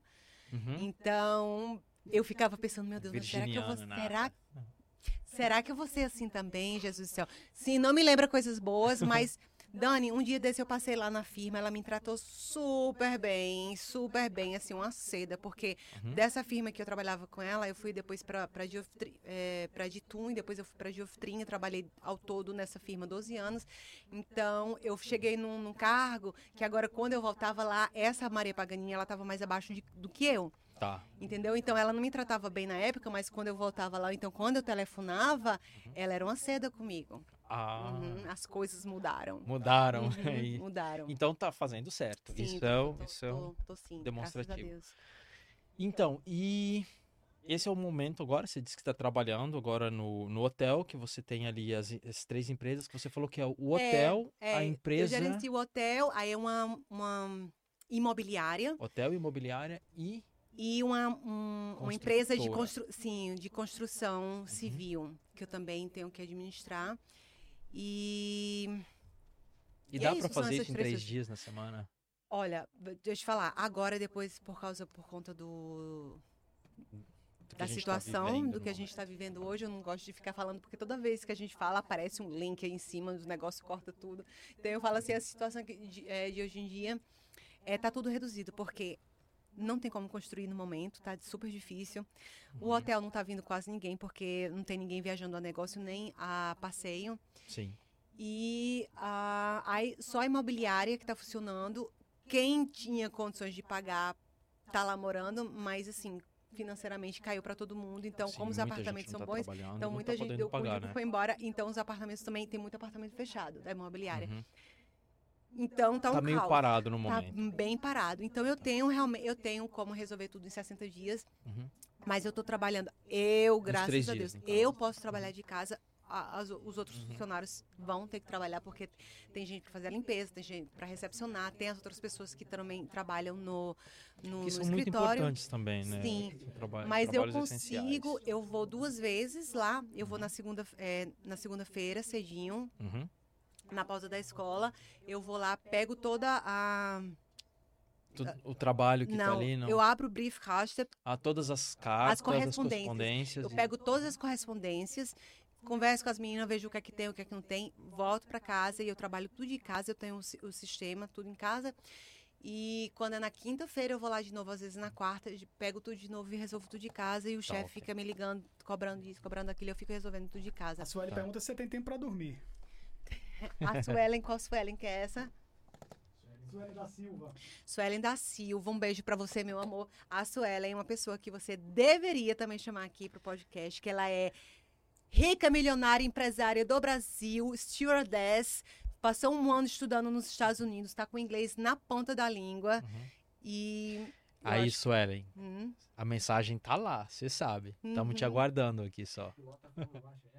É, piloto, você vê ela na... aham. E a Leila é de Souza, na Paraíba. Leila, um beijo pra você. A Leila diz ela que ela é minha prima. Ela mandou toda a árvore genealógica, Ah, é? avó, bisavó. Eu não consegui conhecer ninguém. Então, minha mãe, tadinha, também. Ai, não- mas é minha prima. Uhum. Ela falou que ela conhece a minha família, que a gente é prima segunda de algum lugar. Um beijo pra você, Leila.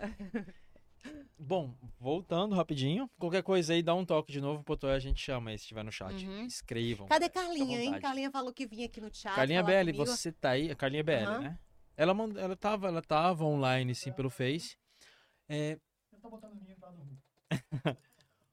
Bom, a gente falou então agora que você estava chegando nos finaizinhos ali, a gente falou do seu trabalho atual, que você tá com essas empresas, está funcionando, porque Uhum. está reduzido tudo, Uhum. tá com os estudos e projetos. Ai, eu já tive vários projetos, inclusive é, em 2018, quando eu saí dessa empresa que eu queria procurar essa escola para fazer e tal, não sei o quê, eu era uma época, essa pandemia não existia ainda, mas eu fiz um curso em 2015 Uhum. online de três meses com o Murilo Gun. Murilo Gans, você me passou o contato dele. Quem aí no chat conhece Murilo Gun? Manda um oi aí. Sou apaixonada por Murilo Gun. Quem conhece o Murilo Gam põe o número 1, quem não conhece ele ainda põe o número 2. Dá pra, Então, Potó ter. gente, em 2015, eu achei, assim, eu, eu tenho uma mania, realmente, eu sou meio alcoólica, eu tenho que, eu tenho que agora... Porque na hora que eu tava fazendo as tarefas de casa, Sim. eu achava que eu não podia perder tempo. Então foi na hora que foi naquela época que lançaram esses, não era AirPod, mas eu já usava aquele fone de ouvido que era Uhum. com Bluetooth, né? Sim. E aí eu já fazia as coisas, passava, lavava, cozinhava, cortava as coisas, já escutando alguma coisa que eu tinha que aproveitar o tempo. Uhum. Então eu sempre colocava. algo- Não existia podcast ainda. Duvido você puxar o microfone um pouquinho mais perto.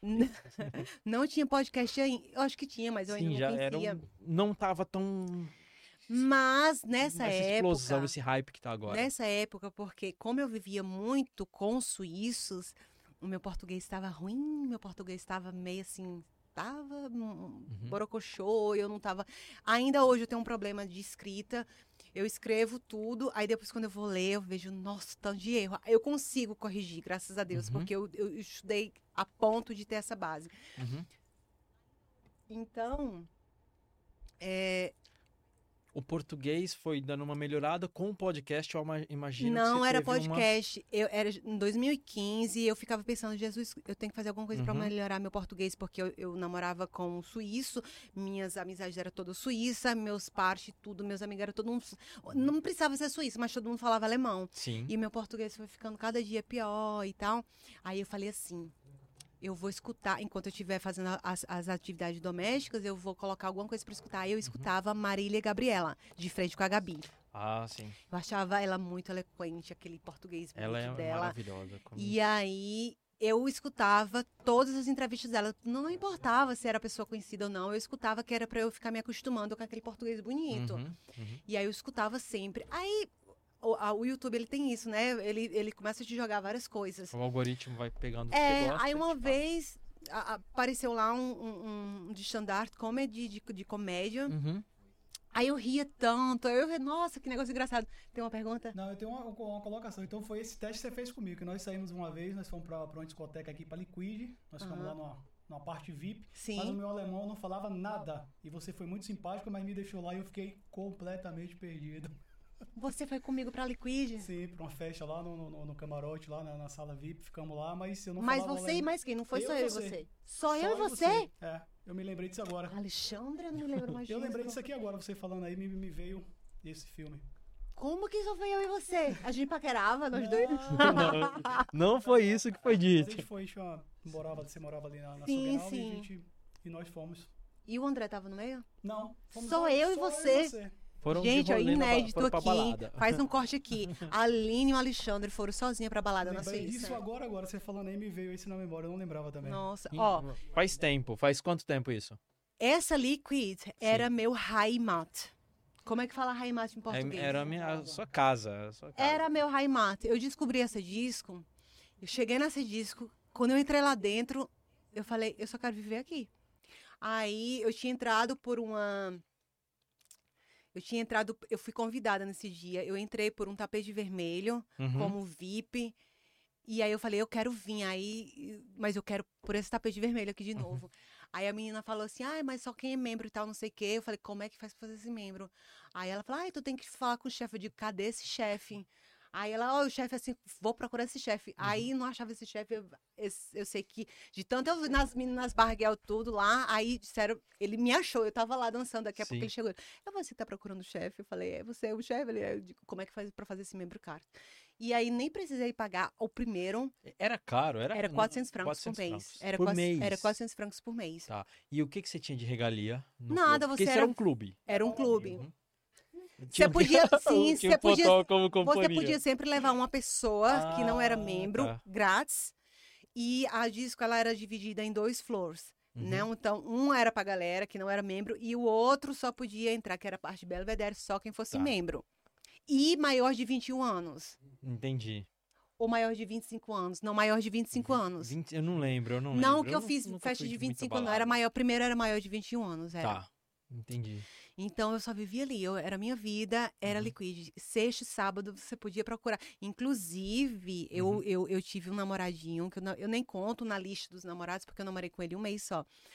Era aquela época da Tilate. Ficante, eu era namorado. Não, eu namorei com ele pra namorar. De Só mora- que depois, quando eu descobri umas coisas, eu terminei. Ah, tá. Não É- foi Era ficante. pra ser uma coisa mais longa, eu não mas fiquei nunca na minha vida com ninguém. Eu Sério? namorei com todo mundo que eu beijei, foi namorado. foi coisa séria. Foi coisa séria.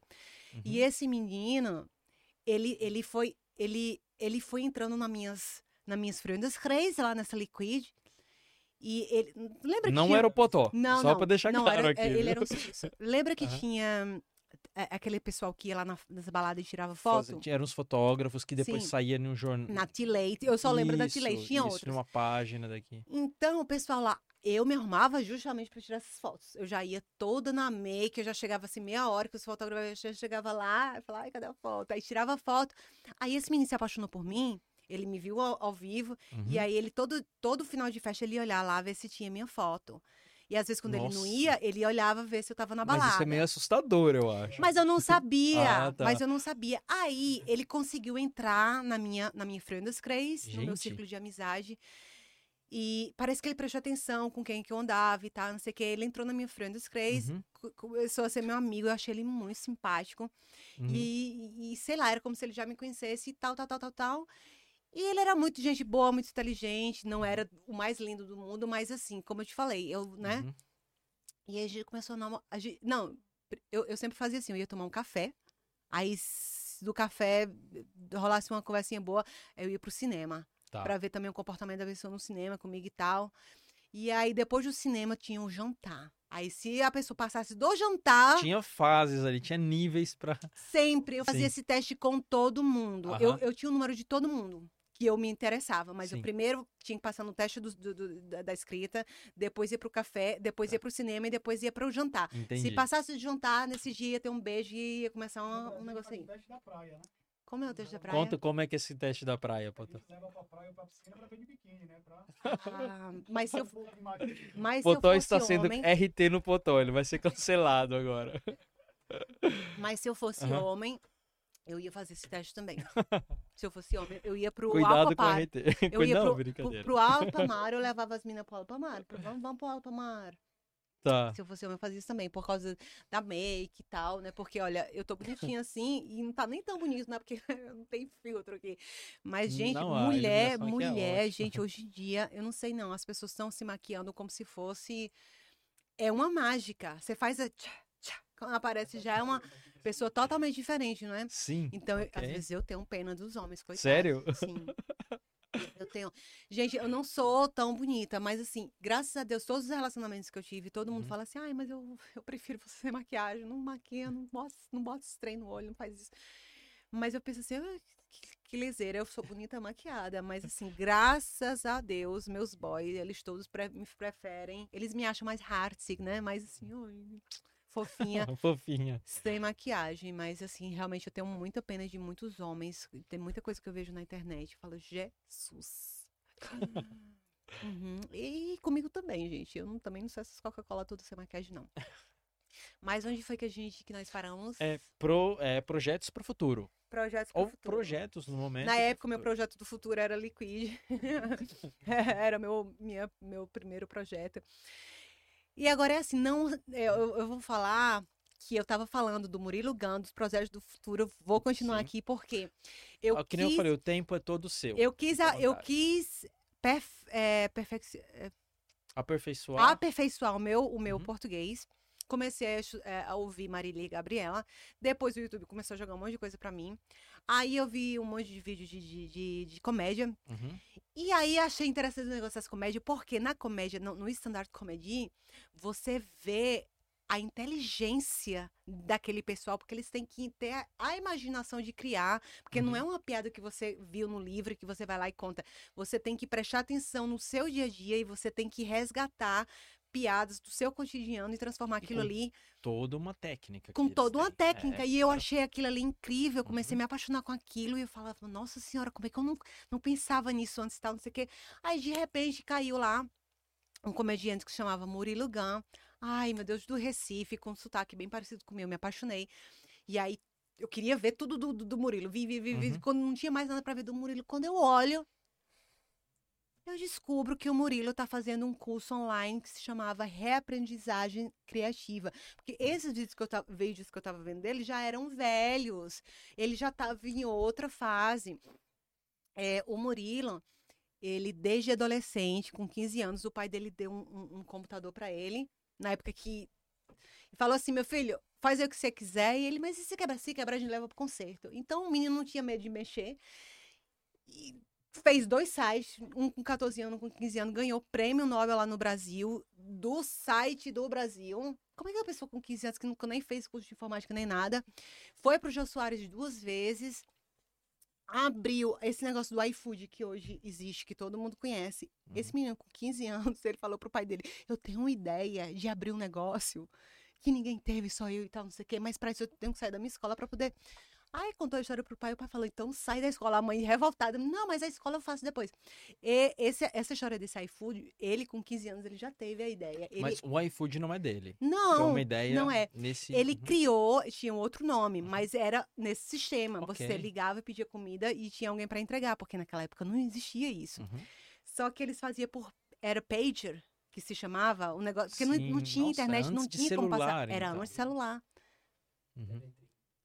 Ele fala na entrevista que era pager. Aí não Uhum. o pager quebrou, aí fizeram com, com, com fax. Sim. Aí, por via disso, que isso não tinha que ter internet para revolucionar, né? Então, acabou que faliu, mas ele abriu outra. Enfim, esse menino é super inteligente. E aí, existe uma, uma, uma faculdade que se chama Singularity nos Estados Unidos, na Califórnia Ok. da NASA com o Google, os dois juntos.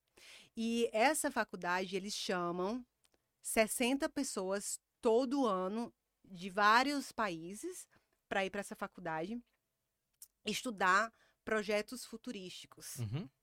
Ok. E aí você faz a aplicação para mandar para lá e se você for escolhido, você vai, você passa, você vai, mas você ainda tem que pagar. Vê se você acha, Potó, Singularity. Singularity. É no Vale dos. Silícios, é no Vale dos Silícios, na Vale dos Califórnia. Silícios, tá. Bom, quem não, não, Não, não A gente precisa. pode ver, de- quem tiver aí depois É, live, eu vou explicar para quem não ele- sabe aqui, o Vale dos Silícios, ela na Califórnia, é Uhum. onde tem toda a plataforma da internet. Lá tem o prédio do YouTube, tem um prédio do Snapchat, um prédio do É Instagram. uma cidade, uni... é cidade É, é, é tipo uma- Uhum. um pequeno vilarejo que tem Isso. toda a internet lá por prédios. Entendeu? Então, por É exemplo, o Vale o- do Silício. É o Vale dos pessoa Silícios, mas assim, porque tem gente que não sabe, né? E essa universidade é lá nesse Uhum. meio da NASA e do Google. E esse menino foi parar lá. Ele, ele fez a inscrição, é, inscrição Uhum. não, como é que fala? Ele aplicação, se ele fez a aplicação. fez o- ele prestou concurso, imagino. É uma aplicação que Uhum. manda. É uma aplicação. Tá. Ele fez a aplicação, eles gostaram. Porque assim, ele fez, ele achava que ele não ia passar, porque na verdade ele tinha criado. Eh, Você tinha que mostrar para eles que você tinha autonomia em alguma coisa. Uhum. É, alguma criação assim, sei lá, cibernética, alguma coisa assim que ninguém nunca tem feito. E ele. A única coisa diferente que ele tinha feito era esses dois, esses dois sites e esse negócio que ele criou. Uhum. E ele foi com a Ele cara. passou no final das Sim, contas. no final das contas ele passou. Uhum. E ele, o, in- o inglês dele era péssimo. Mas Uhum. no final desses três meses, ele sempre fazia um, tipo, um. Ele escolhia uma pessoa para fazer um. Como é que fala no final de uma formação? Que alguém vai lá fazer a oratória que fala? Ele ia apresentar alguma coisa pra alguém, essa pessoa tinha que. Não, ele foi estudar. Mas Sim, assim, depois como do- toda Uhum. classe que se forma no final, que tem o dia da formação, sempre se escolhe uma pessoa lá para fazer a oratória. É o orador, para ser o orador da Ah, turma. fazer a defesa da tese dele, seria isso? Pra ele defender a tese. Não, é Ah, porque não, entendi, não entendi. tinha Tá. tese, não tinha tese. Entendi. Eles estudavam é, teses futurísticas Uhum. que a NASA e o Google passavam. Então ele aprendeu tão bem o inglês que ele foi escolhido não, é pra porque ser ele é orador. ousado mesmo. Não era que o inglês dele era. Tá. Mas ele foi na garra. Porque assim, ele é muito inteligente. Então ele foi escolhido para ser o orador. Ele fez todo o negócio lá. O inglês. ah, Se eu te mandar, você vai. Ai, eu morro de, de, de, de, Tipo assim, de ele fez. orgulho dele. Rapidinho, porque o pessoal tá falando Uhum. que tá um pouco. O Luciano mandou aí, tá um pouco difícil de entender. Uhum. Se- Fala o nome dele de novo? Murilo Gun. O Murilo Gun, ele fez alguns projetos quando era mais novo. Sim. Um deles seria um projeto parecido com o iFood, no tempo que ainda tinha o Pager e Fax. Sim. Depois ele criou mais algumas páginas que eram mais ou menos interessantes aí. Uhum. E através disso ele entrou nessa universidade que você falou. Sim. Não conheço Singularity, pelo. Singularity University. yeah. Nessa universidade ele entrou, ele não falava bem inglês, mas ele foi se aperfeiçoando, não ficou falando top, mas ainda assim ele foi escolhido como orador ou ele se propôs como orador para isso. Ah, eu não sei. Eu só Tá. sei que no final da escola toda teve esse vídeo. E Uhum. quem era fã que acompanhava ele, como eu, eu vi o vídeo. E aí, tudo bem, tá? Eu fiquei super orgulhosa. Mas assim, eu nem conheci. Quando eu, conhe... quando eu achei ele, já Uhum. tava isso tudo na internet. Tá.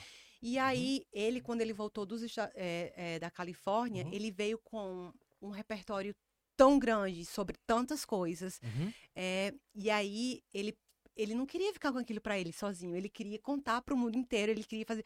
Então ele se especializou, ele ficou durante um ano estudando e aí ele abriu a Keep Learning School, que Uhum. era uma escola que ele mesmo criou e o curso que ele dava se chamava Reaprendizagem Criativa. Tá. Então depois disso tudo ele saiu de lá e criou um curso. Uhum. E você fez esse curso? E aí eu fiz esse curso. Eu Uhum. não entrei na primeira classe porque quando eu achei ele já já estava na primeira classe. Uhum. E ele não abria para todo mundo. As vagas eram limitadas. Então, quando ele abriu a segunda classe, eu, eu tava voltando do trabalho, eu tava no trem, Uhum. eu recebi a notificação que foram abertas vagas. Eu quase que não dava tempo eu entrar, mas aí eu consegui entrar, paguei logo tudo com cartão e entrei. Não era muito barato na época. E assim, mas graças a Deus, como era em real, então não tive muito problema com isso. Aí eu entrei na segunda turma do Murilo Gun. E Tá. aí foi daí que veio as ideias para eu ter vários outros projetos. Uhum. Por quê? Entendi.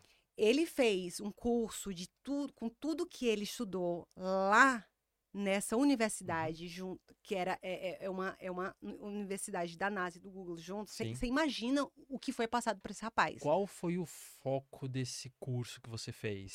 Reaprendizagem criativa. Uhum, E o que que era ali, basicamente? Ele te ensinava as quatro habilidades do futuro que Uhum. você precisava ter para se destacar No mercado. no mercado de trabalho no futuro, por, justamente pela era, é, não é nem pela, pela era digital, é Uhum. pela era pós-digital. Porque a era digital já passou, a gente já tá, pós já tá tudo digitalizado. A gente tá, Tem- tá, nesse, tá Aham. realmente bem no meio dessa onda. É, É, rapidinho, só aqui, deixa eu ver aqui. E aí, quem que foi que perguntou aqui como é que tava? Deixa eu ver.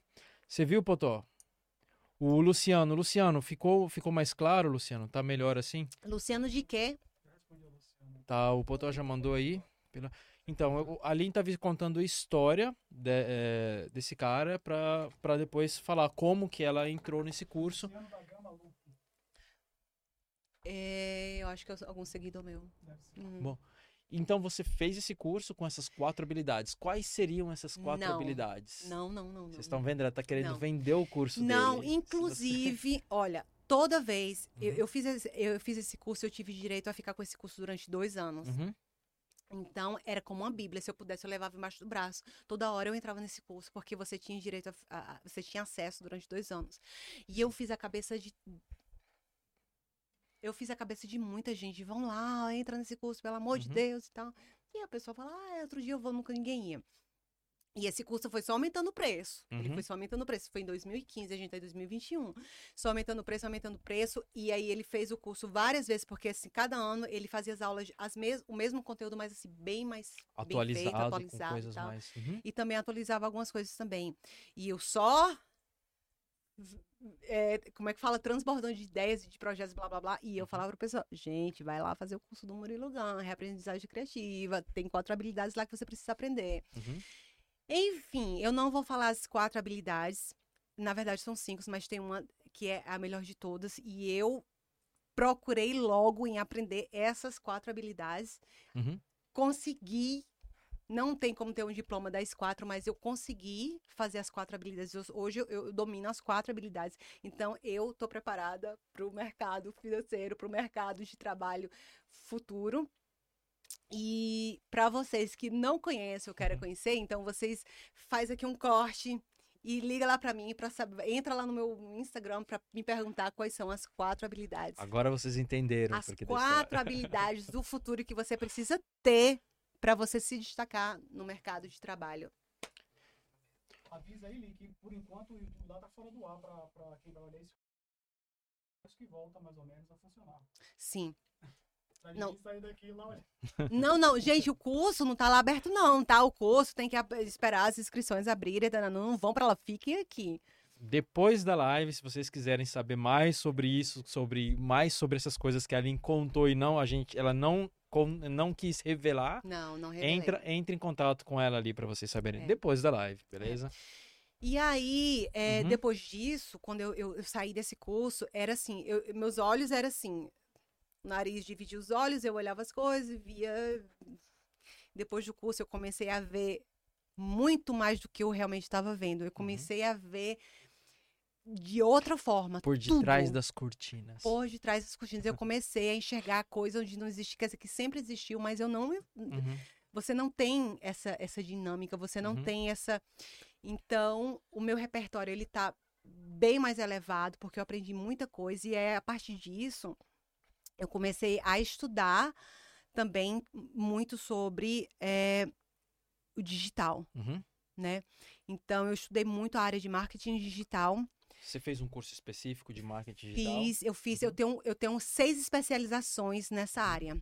De, de tudo que você pensar, eu fiz um pouquinho ali, um pouquinho com fulano, um pouquinho com Uhum. cicrano, porque é online. Então, pra mim, pra mim, Sim. é, pra mim que gosta de, de estudar, então, quando é online, você Uhum. coloca o fone ali, você tá passando a roupa, você tá fazendo não sei o quê, é ótimo. Pra, praticidade É, total. e né? eu tenho um livrinho, É, ela é inclusive. digital, galera. É, então, eu tenho um livrinho, mas eu sou muito da canetinha também. Ah, é. É, eu sou muito da canetinha. Eu tenho um, um livrinho que, inclusive, tá aí na minha bolsa.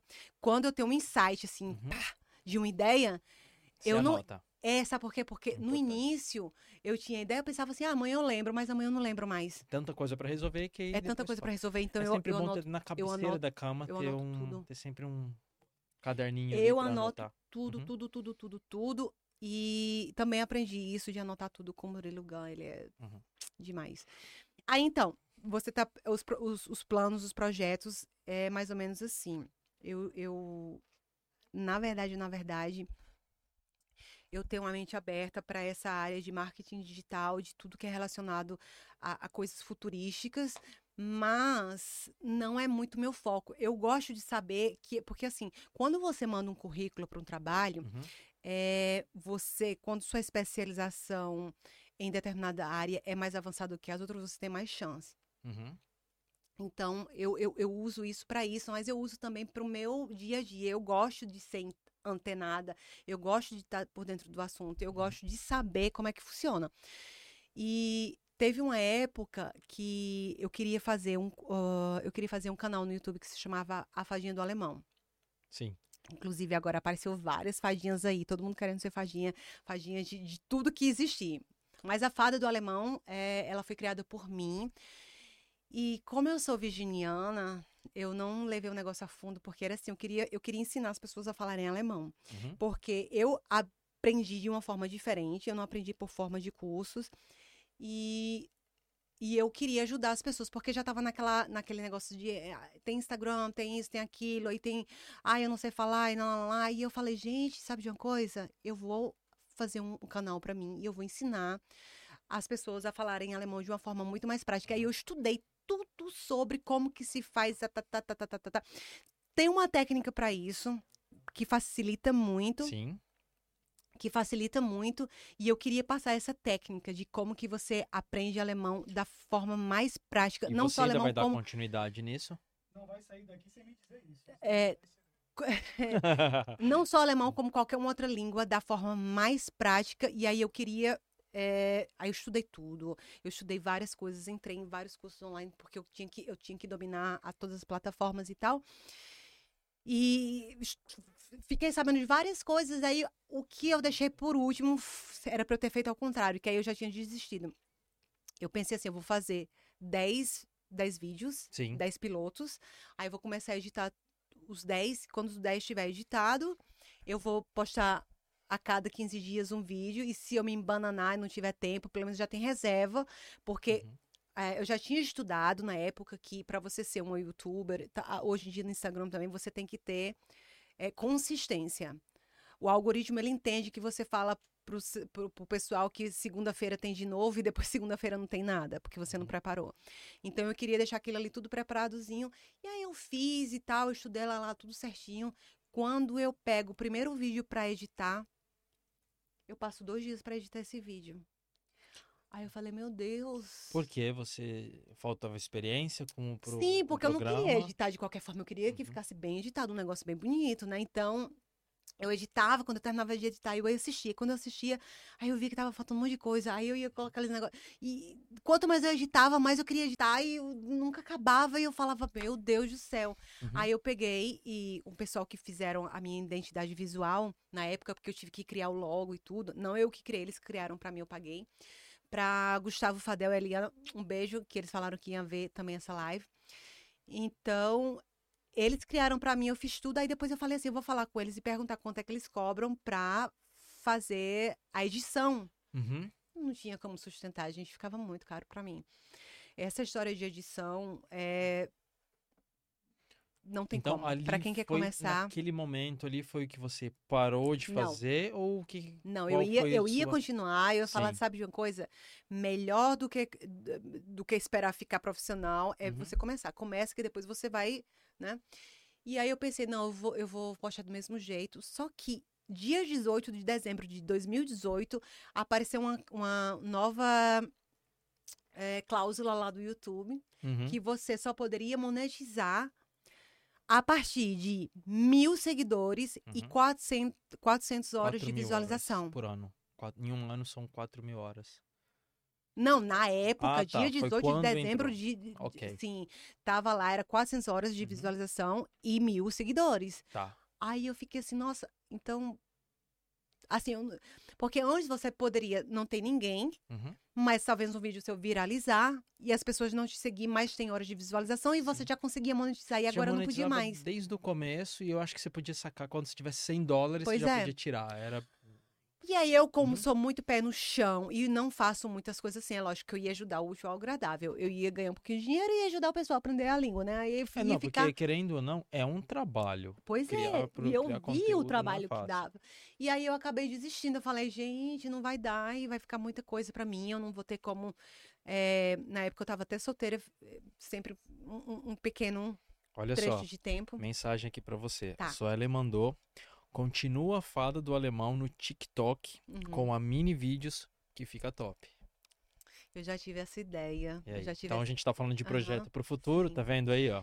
Eu já tive essa ideia, mas é que no, no momento eu tô com outro projeto, então qualquer outro projeto desse aí vai ficar. Tem que Uhum. Vamos esperar daqui a puxar um ano esse e meio. projeto agora? Vamos puxar esse projeto agora. Então, é, para finalizar, eu deixei os negócios lá, mas Uhum. o ensino, é, é, o aprendizado que eu tive, a base disso tudo, Uhum. ficou gravado.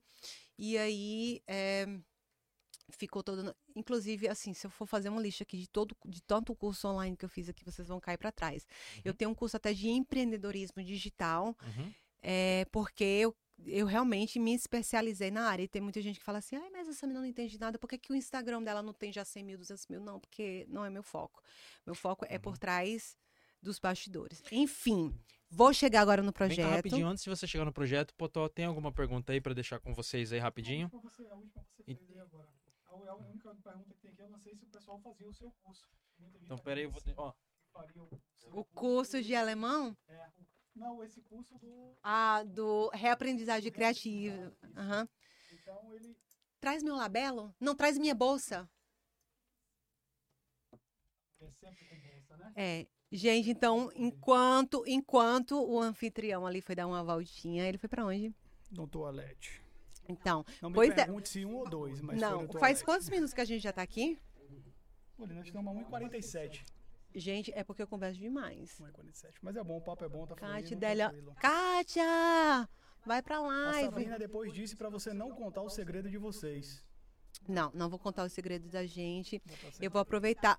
Fiquem aí, vocês não saiam, viu? Que a conversa vai continuar já Agra- já. Agradeço ao pessoal, tá a participação do pessoal aqui. Vá, fale aí. Eu, vou, eu acho que eu vou entrar aqui também. Deixa eu ver aqui. Silvana, Silvani. Silvani, Silvani, meu amor, tá um beijo aqui. grande pra você. Ela falou que aqui tá na live, ela tá colada. Se quiser perguntar alguma O coisa, Demetrios também tá sempre participando Demetrios, um beijo, faz um tempão. Isso, É o Demetrios do É Bola, é Bola. Isso. A música que estourou. O Gilson, né, que não. que não O Gilson tá aqui. também? O Gilson tá, tá sempre aqui com a gente. A Gilson, um beijo, meu amor. Agora eu vou, vou- Daqui a pouco eu vou falar da gente, do nosso amor, do nosso Love Love. Com quem o amor do Love Love? Hã? Com quem esse amor do Love Love? Com Gilson. Vamos aqui, tá? A gente tem live de colocar zero. Ah, ah.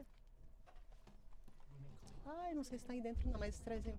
Estamos sim, a, a, a Ali tá aqui conversando, tava vendo as redes sociais. Aqui por baixo que não. Olha só, Lin, qualquer coisa é só você levantar. Não tenha, não se preocupe, tá? Não tem.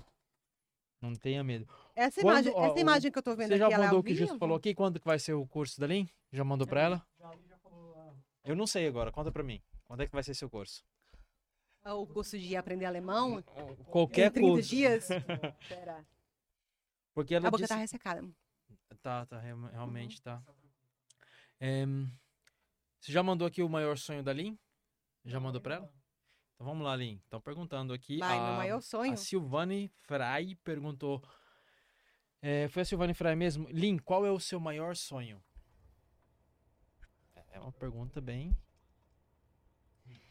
Gente, como é que eu não estudei meu maior sonho? Não, é assim, porque.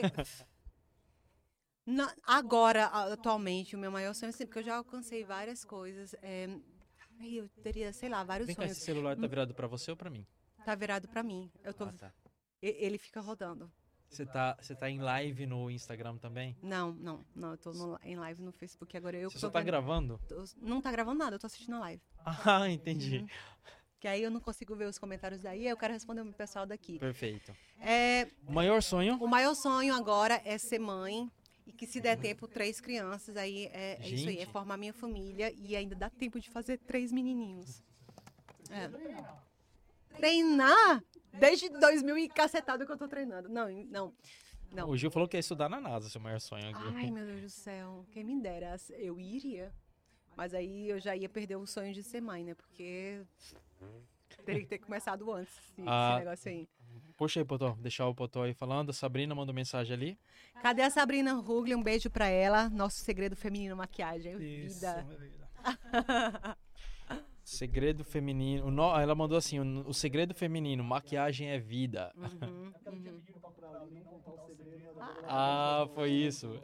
Ela tinha pedido pra você não contar o segredo. Então, Sim, projetos atuais. voltando para projetos Voltando. atuais, não é um projeto é, inicialmente meu. Ah, uhum. Eu tenho. Essa câmera aqui tá incomodando? Não, não, tá, tá de boa. Eu tenho. É, eu não sou muito de melhores amigos, inclusive os meus melhores amigos são daqui de Berna e são suíços, porque eu tinha uma, uma galerinha. Eu, eu era a quinta, né? Nós éramos cinco, Uhum. é, eu e mais quatro meninas, e a gente fazia tudo junto. Desde, é, uma delas eu encontrei na décima classe e o resto já era amigo dela, que virou todo, todas minhas amigas e a gente fazia tudo junto. Então elas eram minhas melhores amigas. E Uhum. desde que eu saí daqui de Berna, desde que eu saí daqui de Berna, que eu não tenho mais que melhores amigos.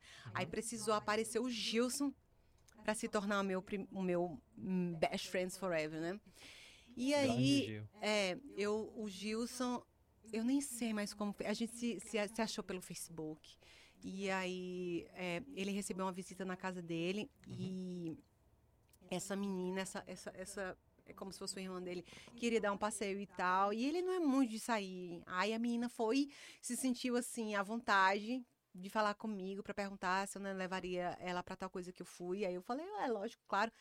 E aí, por conta disso, eu tive que levar ela para casa, Uhum. né? E aí conheci o Gilson pessoalmente e, e o Gilson me adorou, eu Mas então você já também. tinha uma amizade virtual. Você já se A gente já tinha uma internet. amidadezinha virtual. Uhum. Isso foi há, há três anos atrás. Mas conversa sobre projeto não, tinha nada não, até o não, momento. Tá. Não, não, não, nada. E aí, essa menina que estava aqui, ela fazia umas drenagens linfáticas e tal. Aí eu marquei com ela para ir algumas vezes lá. E aí, como ela estava alojada lá na casa do Gilson. Então a gente se viu várias vezes. Ela fazia isso aí em mim. E o Gilson adorava quando eu ia pra lá. Eu ficava super feliz também que eu ia ver ele. Uhum. E aí a gente ficou mantendo contato por telefone sempre, sempre, sempre. E aí a gente começou a fazer alguma coisa ali, uma coisa lá. E de repente nos achamos realmente bem próximos amigos. Uhum. Ele não tinha amizade com ninguém. Porque assim, eu não tinha best friends, mas eu conheço muita gente. Então, Sim. muita gente gostaria de fazer alguma coisa comigo. E eu sou aquela que diz, bora, vamos, vamos, vamos marcar. Mas vocês sabem Uhum. que essa história de vamos marcar, na verdade, quer dizer nada. Eu acho que é é assim. O, o sim tem que ser objetivo É, pra mim. É assim. é. Quando você, quando você pergunta alguma coisa você fala assim, eu acho, então pra mim é um não. Ou talvez é um não. É verdade. Se você falar assim, legal, eu vou. E eu acho que foi mais ou menos uma coisa assim que aconteceu com vocês, não? É, e aí, quando eu marcava com o Gilson, não era, a gente já deixava marcadinho tudo certinho, certo mesmo. Uhum. Não era, ai, vamos ver e tal, nada. E quando eu comecei a amizade com ele, assim, a aprofundar, Uhum. aí ele conseguiu se abrir pra mim. Então, aquele Gilson feliz, aquele Gilson super alto astral, era só superficial. Vocês tiveram uma amizade mais profunda. Sim, então eu tô liberada pra conheceram- contar, porque não é Tá. segredo. Inclusive, ele Uhum. fez um vídeo também, porque ele tem um canal no YouTube falando sobre isso. E como que ele saiu dessa depressão, porque ele tinha depressão. E é uma coisa muito séria. Muito séria. Isso é muito sério. E diz ele que foi eu que ajudei ele a sair. Valquíria Silva. Valquíria, cadê você? E... Lino, qual é o seu maior sonho? Tá Já atrasado aí, foi. né? Não, não, tá não. Repeti- ela repetiu de novo porque ela chegou. Ah, tá. Amor, meu maior sonho é ser mamãe e formar uma família linda com três crianças. Tô aí nesse. Esse é o, é o novo projeto de vida. Uhum. Você Então, falando do Gil, que do vocês Gil. tiveram uma amizade e vocês tiveram uma amizade mais profunda com o Uhum. tempo. E você tá liberada pra falar. Sim, eu tô libera- liberada pra falar. Inclusive, tem um canal no YouTube, se vocês quiserem Uhum. procurar, coloca assim, Gilson Chop. Façam isso depois da live. Sim, galera. não agora. Depois eu vou deixar pra vocês aí. Então, é, onde ele fala como que foi difícil. Por quê? Porque o Gilson, ele, ele vem de uma família muito humilde lá no Brasil. Então, eu vou só passar por cima, que um dia ele vai vir aqui dar a própria entrevista dele. Ele, eu- a gente já falou em várias lives que ele tá convidado pra vir pra cá. Ele sabe disso. Tá vendo, Gilson? Então, então, ele batalhou muito para fazer balé clássico e ele trabalhava nas emissoras de TV, como SBT, Globo, por muitos anos. Bailarino lá. Bailarino. Então, todo aquele show que tinha do Gugu, sei lá, de que o pessoal lá atrás, Uhum. o Gil sempre estava ali naquele meio. Só que como a gente não conhecia, então não tinha como identificar. Enfim.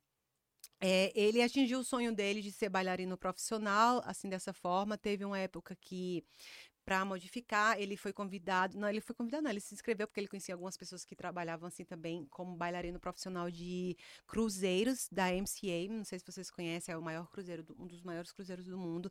Dentro desses navios tem cinema, tem show, tem, tem, tem, tem E cassino. ele dentro, trabalhava lá ou ele foi convidado? É, não, aí ele foi trabalhar e você só pode fechar contrato de seis meses ou de um ano pra cima. Não, nada assim de. Porque nos cruzeiros grandes você passa até um mês lá dentro. Então, Uhum. pros shows que tem todos os dias, você nunca pode repetir a coreografia. Então, você precisa ensaiar muito pra você saber no mínimo 30 coreografias. Não é nem 30 coreografias, porque por dia, em um show, não era só uma coreografia, era várias. Então, eu, não- eu não consigo nem imaginar o tanto de coreografia que ele tinha que fixar. Você. Eu vou puxar uma Uhum. outra conversa aqui, porque você tá fazendo uns vídeos dançando. Você dança muito bem, Joelma. Sim, Que a gente que É. acompanha, você sabe. sou fã da E Joelma. você tá falando agora de danças. Tem Uhum. algum link que você você se identifica ali? Ou tem algum, tem algum motivo por você conhecer tanto de dança assim? Tem, eu, eu, eu danço também com o Gilson. De vez em quando a gente faz uns TikTok de dança. Tem, quando eu cheguei aqui na Suíça, eh, eu, eu acho que eu já tinha isso um pouquinho em mim. E aí, quando eu cheguei aqui na Suíça, a gente pulou essa parte que eu queria ter contado, mas a gente pode, eu vou abreviar ela rapidinho aqui. Quando eu cheguei aqui na Suíça, lá naquele vilarejo que vocês escutaram, eh, tinha minha mãe. E tinha mais umas seis brasileiras, cada um num vilarejozinho assim diferente, né? E cada um já tinha uns filhos também que trouxeram pra cá. E a dona Lourdes, a mãe do Fabrício, ela fez uma festa de final de ano. Ela, ela, ela reservou um espaço no Hotel Sol, né? Lá da cidade de Herzogenbusch e fez uma festa. Aquela festa tradicional do Brasil, porque aqui, no, aqui na Suíça o pessoal não faz isso. Esse negócio de, ah, é final de ano, uma festa bonita, todo mundo de branco, vamos abrir champanhe, não sei o quê. Pô, faz em casa uma coisa mais simples. E aí ela queria fazer essa, essa festa a rigor. Tem pergunta? Uhum. As pessoas não, as pessoas falando de dança, eu só tô dizendo pra você dançar um pouco. Ai, não, aí, aí, gente. Oh, glória, Senhor. Então, aí Maria de Lourdes resolveu é, presentear todos os brasileiros que moravam ali pela região com uma Uhum. super festa, a, a rigor, caracterizada assim como no Brasil, para todo mundo se vestir de branco, com champanhe, com show, com tudo, e, e a gente pagava o ingresso e ia, né? E aí ela contratou um grupo de dança Sim. que se chamava Copacabana Show. Se a Luciane tiver, ela vai ver, o Fabrício também. E eu eu fazia pouco tempo que eu tinha chegado, fazia poucos meses. E aí eu fui pra festa, eu, minha mãe, meu padrasto, e aí tinha uma brasileirada lá tal. Quando eu. Aí toda hora que, que o grupo de dança fazia pausa, eu ia lá e dançava com o Fabrício, com o filho dela. Uhum. Dançava lá. Meu Deus, era do tempo da lambada. assim. E Eu sinto falta da lambada. Sim, nós dançávamos lá e todo mundo falava: Nossa senhora, esse menino dança muito bem. hein?" E aí, quando terminou o show, Uhum. A dona Luz foi lá falar com. Quando terminou a festa toda, foi lá falar com eles. Falaram, e ela falou assim: Olha, a gente vai fazer. Eu quero fazer outra festa, porque deu muita gente, foi sucesso. E eu, eu quero chamar vocês de novo. Só que eu não quero ver vocês mais dançando, não. Eu quero que você ensaie essa menina e meu filho. E e pode colocar uma mais aí da sua turma, eu quero que venha eles dançar. Aí eu, aí dona Luz, ela, você vai dançar, minha filha, você dança muito bem. Aí eu falei assim, meu Deus, e como é que eu vou fazer? Eu sei que foi tudo organizado, e aí eu comecei a dançar, a ensaiar para esse, esse próximo para esse próximo evento que ela fez. Uhum. E a dona do grupo falou assim: "Não, daqui ninguém te tira, você vai Uhum. ficar aqui". Eles Tinha uma coisa meio de estrela, uma coisa meio estrelato, assim. Sim, porque por não- quê? Porque já tinha muita Uhum. brasileira aqui, já existia muito grupos assim. Só que como eu era nova aqui, eu não sabia. Então a Luciana, ela foi esperta. Tipo assim, as meninas eram tudo de, de, de 25 anos pra cima. Eu era novinha, Uhum. eu era um baby, aí não tinha celulite, não tinha isso, o rosto bonito e tal. Então é, era, era um plus, né? Era do grupo. Então ela aproveitou isso aí e falou assim: não, olha, eu lembro, eu não sei se eu tive que assinar alguma cláusula, mas a gente fechou, eu não sei se foi Mündler ou como foi, pra eu não dançar em grupo nenhum. Eu nem sabia que existia, mas existia outros grupos. Só no grupo dela. Ok, eu não sabia. Aí eu ganhava um pouquinho a mais e aí Uhum. dava pra eu, eu ficar lá e eu não podia sair. Se tivesse 10 shows, eu dançava os 10 shows. Se tivesse só um, era só um. Porque já tinha outras pessoas que dançavam também. Então, se alguém contratasse Uhum. um show com quatro pessoas e nós éramos 10, eu sempre tava no, na jogada, porque eu era a exclusividade da- do, né, eh, do Tá. grupo dela. Entendi. Então, você Então- não tinha fechado com um grupo, você tinha fechado com. Eu fechei com ela Ah, sem tá. exclusividade só dela. Eu não poderia dançar em grupo de ninguém. E pra você isso era uma vantagem? Ou... Era uma vantagem nesse sentido, porque ela tinha muito grupo, então ela Uhum. tinha que intercalar as outras pessoas, mas eu sempre estava dentro. E Tá, era ok. dinheiro que entrava. E eu, como brasileira que No Pra você ganhar hum, qualquer coisa, você tem que ralar bastante. Então, eu quando via aquele dinheiro ali, eu ficava muito feliz. Uhum. E é tanto que eu gosto de dançar, mas é, o grupo era um grupo brasileiro Uhum. e a gente dançava as danças folclóricas do Brasil. A gente dançava, a gente tinha um repertório de 40 e tantas coreografias e todas elas mostravam um pouco do Brasil. Aí tinha, tinha o samba, que era do Rio de. Janeiro, Uhum. tinha o maculelê, que era da Bahia, aí tinha o axé também, que era da Bahia, tinha umas danças lá de roda, que era do Belém do Pará, Uhum. tinha umas danças lá que era do Nordeste, que eu já esqueci os nomes também. Enfim, de cada região, hã, tinha o frevo, que era do Recife. Ai, o frevo ficava com as canelas doendo, gente. Tinha o que mais?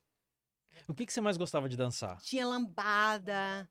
O que, que você mais gostava de dançar nesse tempo? A música que você. Aí a gente também fazia uns hip hop assim pra ficar um pouco mais atualizado. Uhum. E eu não vou falar o que eu mais gostava. Eu Ah, tinha, dança música afro também, tinha música africana que a gente também re- muito Ah, representava ok. muito a, a cultura do Brasil. Não, maculelê, eu tava, eu falei até aqui, mas eu falei errado. Maculelê é porque era uma, uma rasta-faca, assim, é um negócio da, do Nordeste. Uhum. O africano, a gente se vestia com as roupas bem de, de afro, assim, uns negócios de Uhum. tigre com fogo, com não sei o quê, os figurinos. E era um show bonito, eu gostava de fazer. Só que a entrada e o final. que você mais gostava? Então, não tem. Eu gostava de todos. O que eu Tudo. não gostava. O que eu não gostava era Uhum. represa- é, a, a música que representava o Rio, que era o samba, que a gente entrava com isso e Uhum. finalizava com isso. Mas assim, não que eu não goste, mas o problema é, que é o figurino, Uhum. né? Que era muito. Eu era, eu era de menor na época. É lógico que eu dancei até os 19 anos, mas o figurino era. hum, Era muito sexy, né? Hum, Então, tá ok. Deixava muito tudo assim. Era representando a mulata do Brasil, exatamente. Então, eu dançava, mas eu morria de vergonha. Eu falava, meu Deus do céu, você chegou a ver eu dançando algumas vezes? de Eu acho biquíni que de samba, um com esplendores, com aqueles negócios na cabeça. Ficava muito bonito. Não esquece. Quem viu, não esquece. Nossa Senhora do Céu, gente, mas eu sempre fui magui- magrinha, assim, sem. Não sei, eu não sei até. Eu não sei, porque o pessoal gosta de mulher do pernão, bundão, né? Essas coisas todas assim. E eu nunca fui Então, assim, pra não. você ali ficava mais constrangedor ali o samba, no caso, por causa É, da roupa. na hora do e- samba pegava, eu nunca gostei, nunca gostei. E aí nós fazíamos shows na Suíça inteira. Esse Uhum. grupo ele era muito bem organizado porque era o esposo dela, Uhum. que era o o manager, era o O manager, gerente era o de- manager, o, esqueci o nome É, dele agora, manager, o é. marido da Luciene. Uhum. É, ele fazia esse papel de manager muito bem. Ele fez um site e no site tinha eram as mesmas pessoas com, as, com- com todas as roupas de todas as coreografias, Uhum. um show brasileiro, pá, pá, pá, pá, ele vendia isso super bem. Então, todo final de semana, todo sábado, todo sexta, todo sábado, eu praticamente eu tinha show quase todo final de semana. E eu fui pro Brasil algumas vezes com o dinheiro desse show. É, então, pra, né, pra mim que ainda era, tipo, ainda, Ah, adolescente, então te já fazia... rendia um bom dinheiro, porque eu imagino que a passagem hoje deve estar por volta de dois mil francos e Uhum. antigamente era mais ou menos por aí. Pois Então é. te rendia um Me bom rendia, dinheiro. sim, eu sempre fui muito econômica. Se existisse a, Natália Arcuri naquela época, eu já estava milionária. É Uhum. porque eu vim conhecer a Natália Arcuri faz. Por quê? Quem três, que é a anos. Natália? A Natália Arcuri é a, a influencer de finanças mais renomada no mundo. Ah, ela é você tá brasileira. dizendo assim porque você teria aprendido a mexer com as Sim, suas a finanças e não porque a você Natália Arcuri, mais. ela, ela, ela poupa desde quando ela tinha quatro, Sim, eu sei oito quem anos que de é. idade. Você É a que tem é, né? uma colher de pau quando ela Uhum. fala, né? A Sim, sei quem é. Margarete. A Margarete, isso. Natália Arcuri, se esse vídeo chegar até você, minha filha, eu sou sua fã. Aham. Ela é, É. muito. Ela e o. Eu acho que são dois bem, bem marcantes ali, que é ela e o primo rico, né? Sim, o Primo São dois. Eu conheci através dela, porque ela Uhum. convidou o Primo Rico é, em um dos vídeos dela. Sim. Tem um outro também, é, que eu esqueci, que também é guru dela. Mas Uhum. enfim, Bom, demos esse pulo aí pra você falar um pouco da dança e Uhum. voltando ali no projeto, que o Thiago tá ali que não aguenta mais. A gente tem uma coisa pra mostrar pra vocês, que Uhum. daqui a pouquinho vai entrar. é, no ar e vamos, sim, você estava falando como você conheceu ele, pera rapidinho, é, como você tinha conhecido ele, o Gil, Uhum. depois você falou como conheceu o Gil e aí Uhum. teve aquela fase que você entrou pra falar dessa fase mais difícil. Uhum. Vamos dar só uma pausa aqui pro Potó entrar ali que tem umas perguntas e depois a gente volta Tá. no seu papo do Gil ali. A Leila está perguntando aqui se você pensa em ministrar um curso na área de empreendedor- empreendedorismo digital ou ser corpo de mídias digitais. É, é uma ótima pergunta. Eu já pensei isso várias vezes. Se eu só não faço porque eu precisaria do velho da lancha. Pra poder. Conta aí, conta aí, pessoal, pra quem não entendeu ainda, quem que é esse velho Se da eu lancha? tivesse o velho da lancha, aí eu teria tempo pra isso. Porque assim, eu sou muito. Eu sempre gostei de ser autônoma, eu gosto de pagar minhas próprias contas e eu gosto de poder eh, me sustentar e realizar meus próprios sonhos. Uhum. Mas se eu tivesse alguém que pagasse todas as minhas dívidas, porque isso você vai começando do- aos poucos, até você um dia se tornar relevável, renomado no mercado e você começar a ganhar dinheiro com isso, isso demora muito. Então, Uhum. eu não faria por conta disso, mas realmente, se eu tivesse o velho da lancha, eu faria. Eu acho que já entenderam quem que é, o- quem que é um velho da lancha. né? Não vamos explicar quem é o velho da lancha. É, entendedores entenderão. e o resto a gente passa pra frente. Uhum. Leila, meu amor, um beijo. É, a Suelen tinha mandado aqui que o, o nome do canal é Me Poupe. Isso, Suelen, Me Poupe, Me canal Me Poupe. A Nath. E a Audinete mandou ali, a, ela mandou que o nome dele é Mário. Dina, Isa... Aldinete, Aldinete é a Dina, a não é? É a Dina, é, Dina, Dina. é Mário Boleto. Isso. É os boletos pra pagar. Tá vendo aí? gente, quando eu era, quando eu era mais nova e a gente dançava, o Mário, ele fez, ele fez ele casou, porque eles não eram casados ainda, e a gente foi pro casamento. Aí ele tinha um primo que também se chamava Mário Boleto, e ele trabalhava no, é, num banco. Pronto, era pra ser o meu o velho da lancha, era pra ter sido esse Mário aí. Ele se apaixonou por mim, queria tomar uma coisa comigo, queria me conhecer. Nossa, era ficou doido. E o Mário, vai lá. E eu digo, não, meu Deus do céu. Porque assim, eu nunca gostei de gente mais velha do que eu, nunca. Uhum. Não quero saber do dinheiro de ninguém, não quero saber. eu quero saber. Tem que ser mais novo do que eu. Cinco anos assim, pra mim tá ótimo. Mais novo do que eu, no máximo Inteligente, máximo da minha idade. mais novo. Inteligente Uhum. e mais novo que eu, no Tá certo. máximo estourando minha idade. Não Tá. quero saber de negócio de. Nada de mais velho. Não, não. E, e, for mais velho com o seu dinheiro, fica o seu dinheiro pra lá. Não quero, não. A Leila, a Leila entrou agora. Sim. Aqui a gente, aqui a gente A nossa. Leila de Isso. Zurich. É, de, de Berna. De Berna. Leila, um beijo. Ela tá sempre aqui com a gente. E disse que assistiu a sua live de qualquer jeito. Oi, ela falou pra gatinha. mim. Ai, gatinha, Obrigadão, ela me gatinha, gatinha.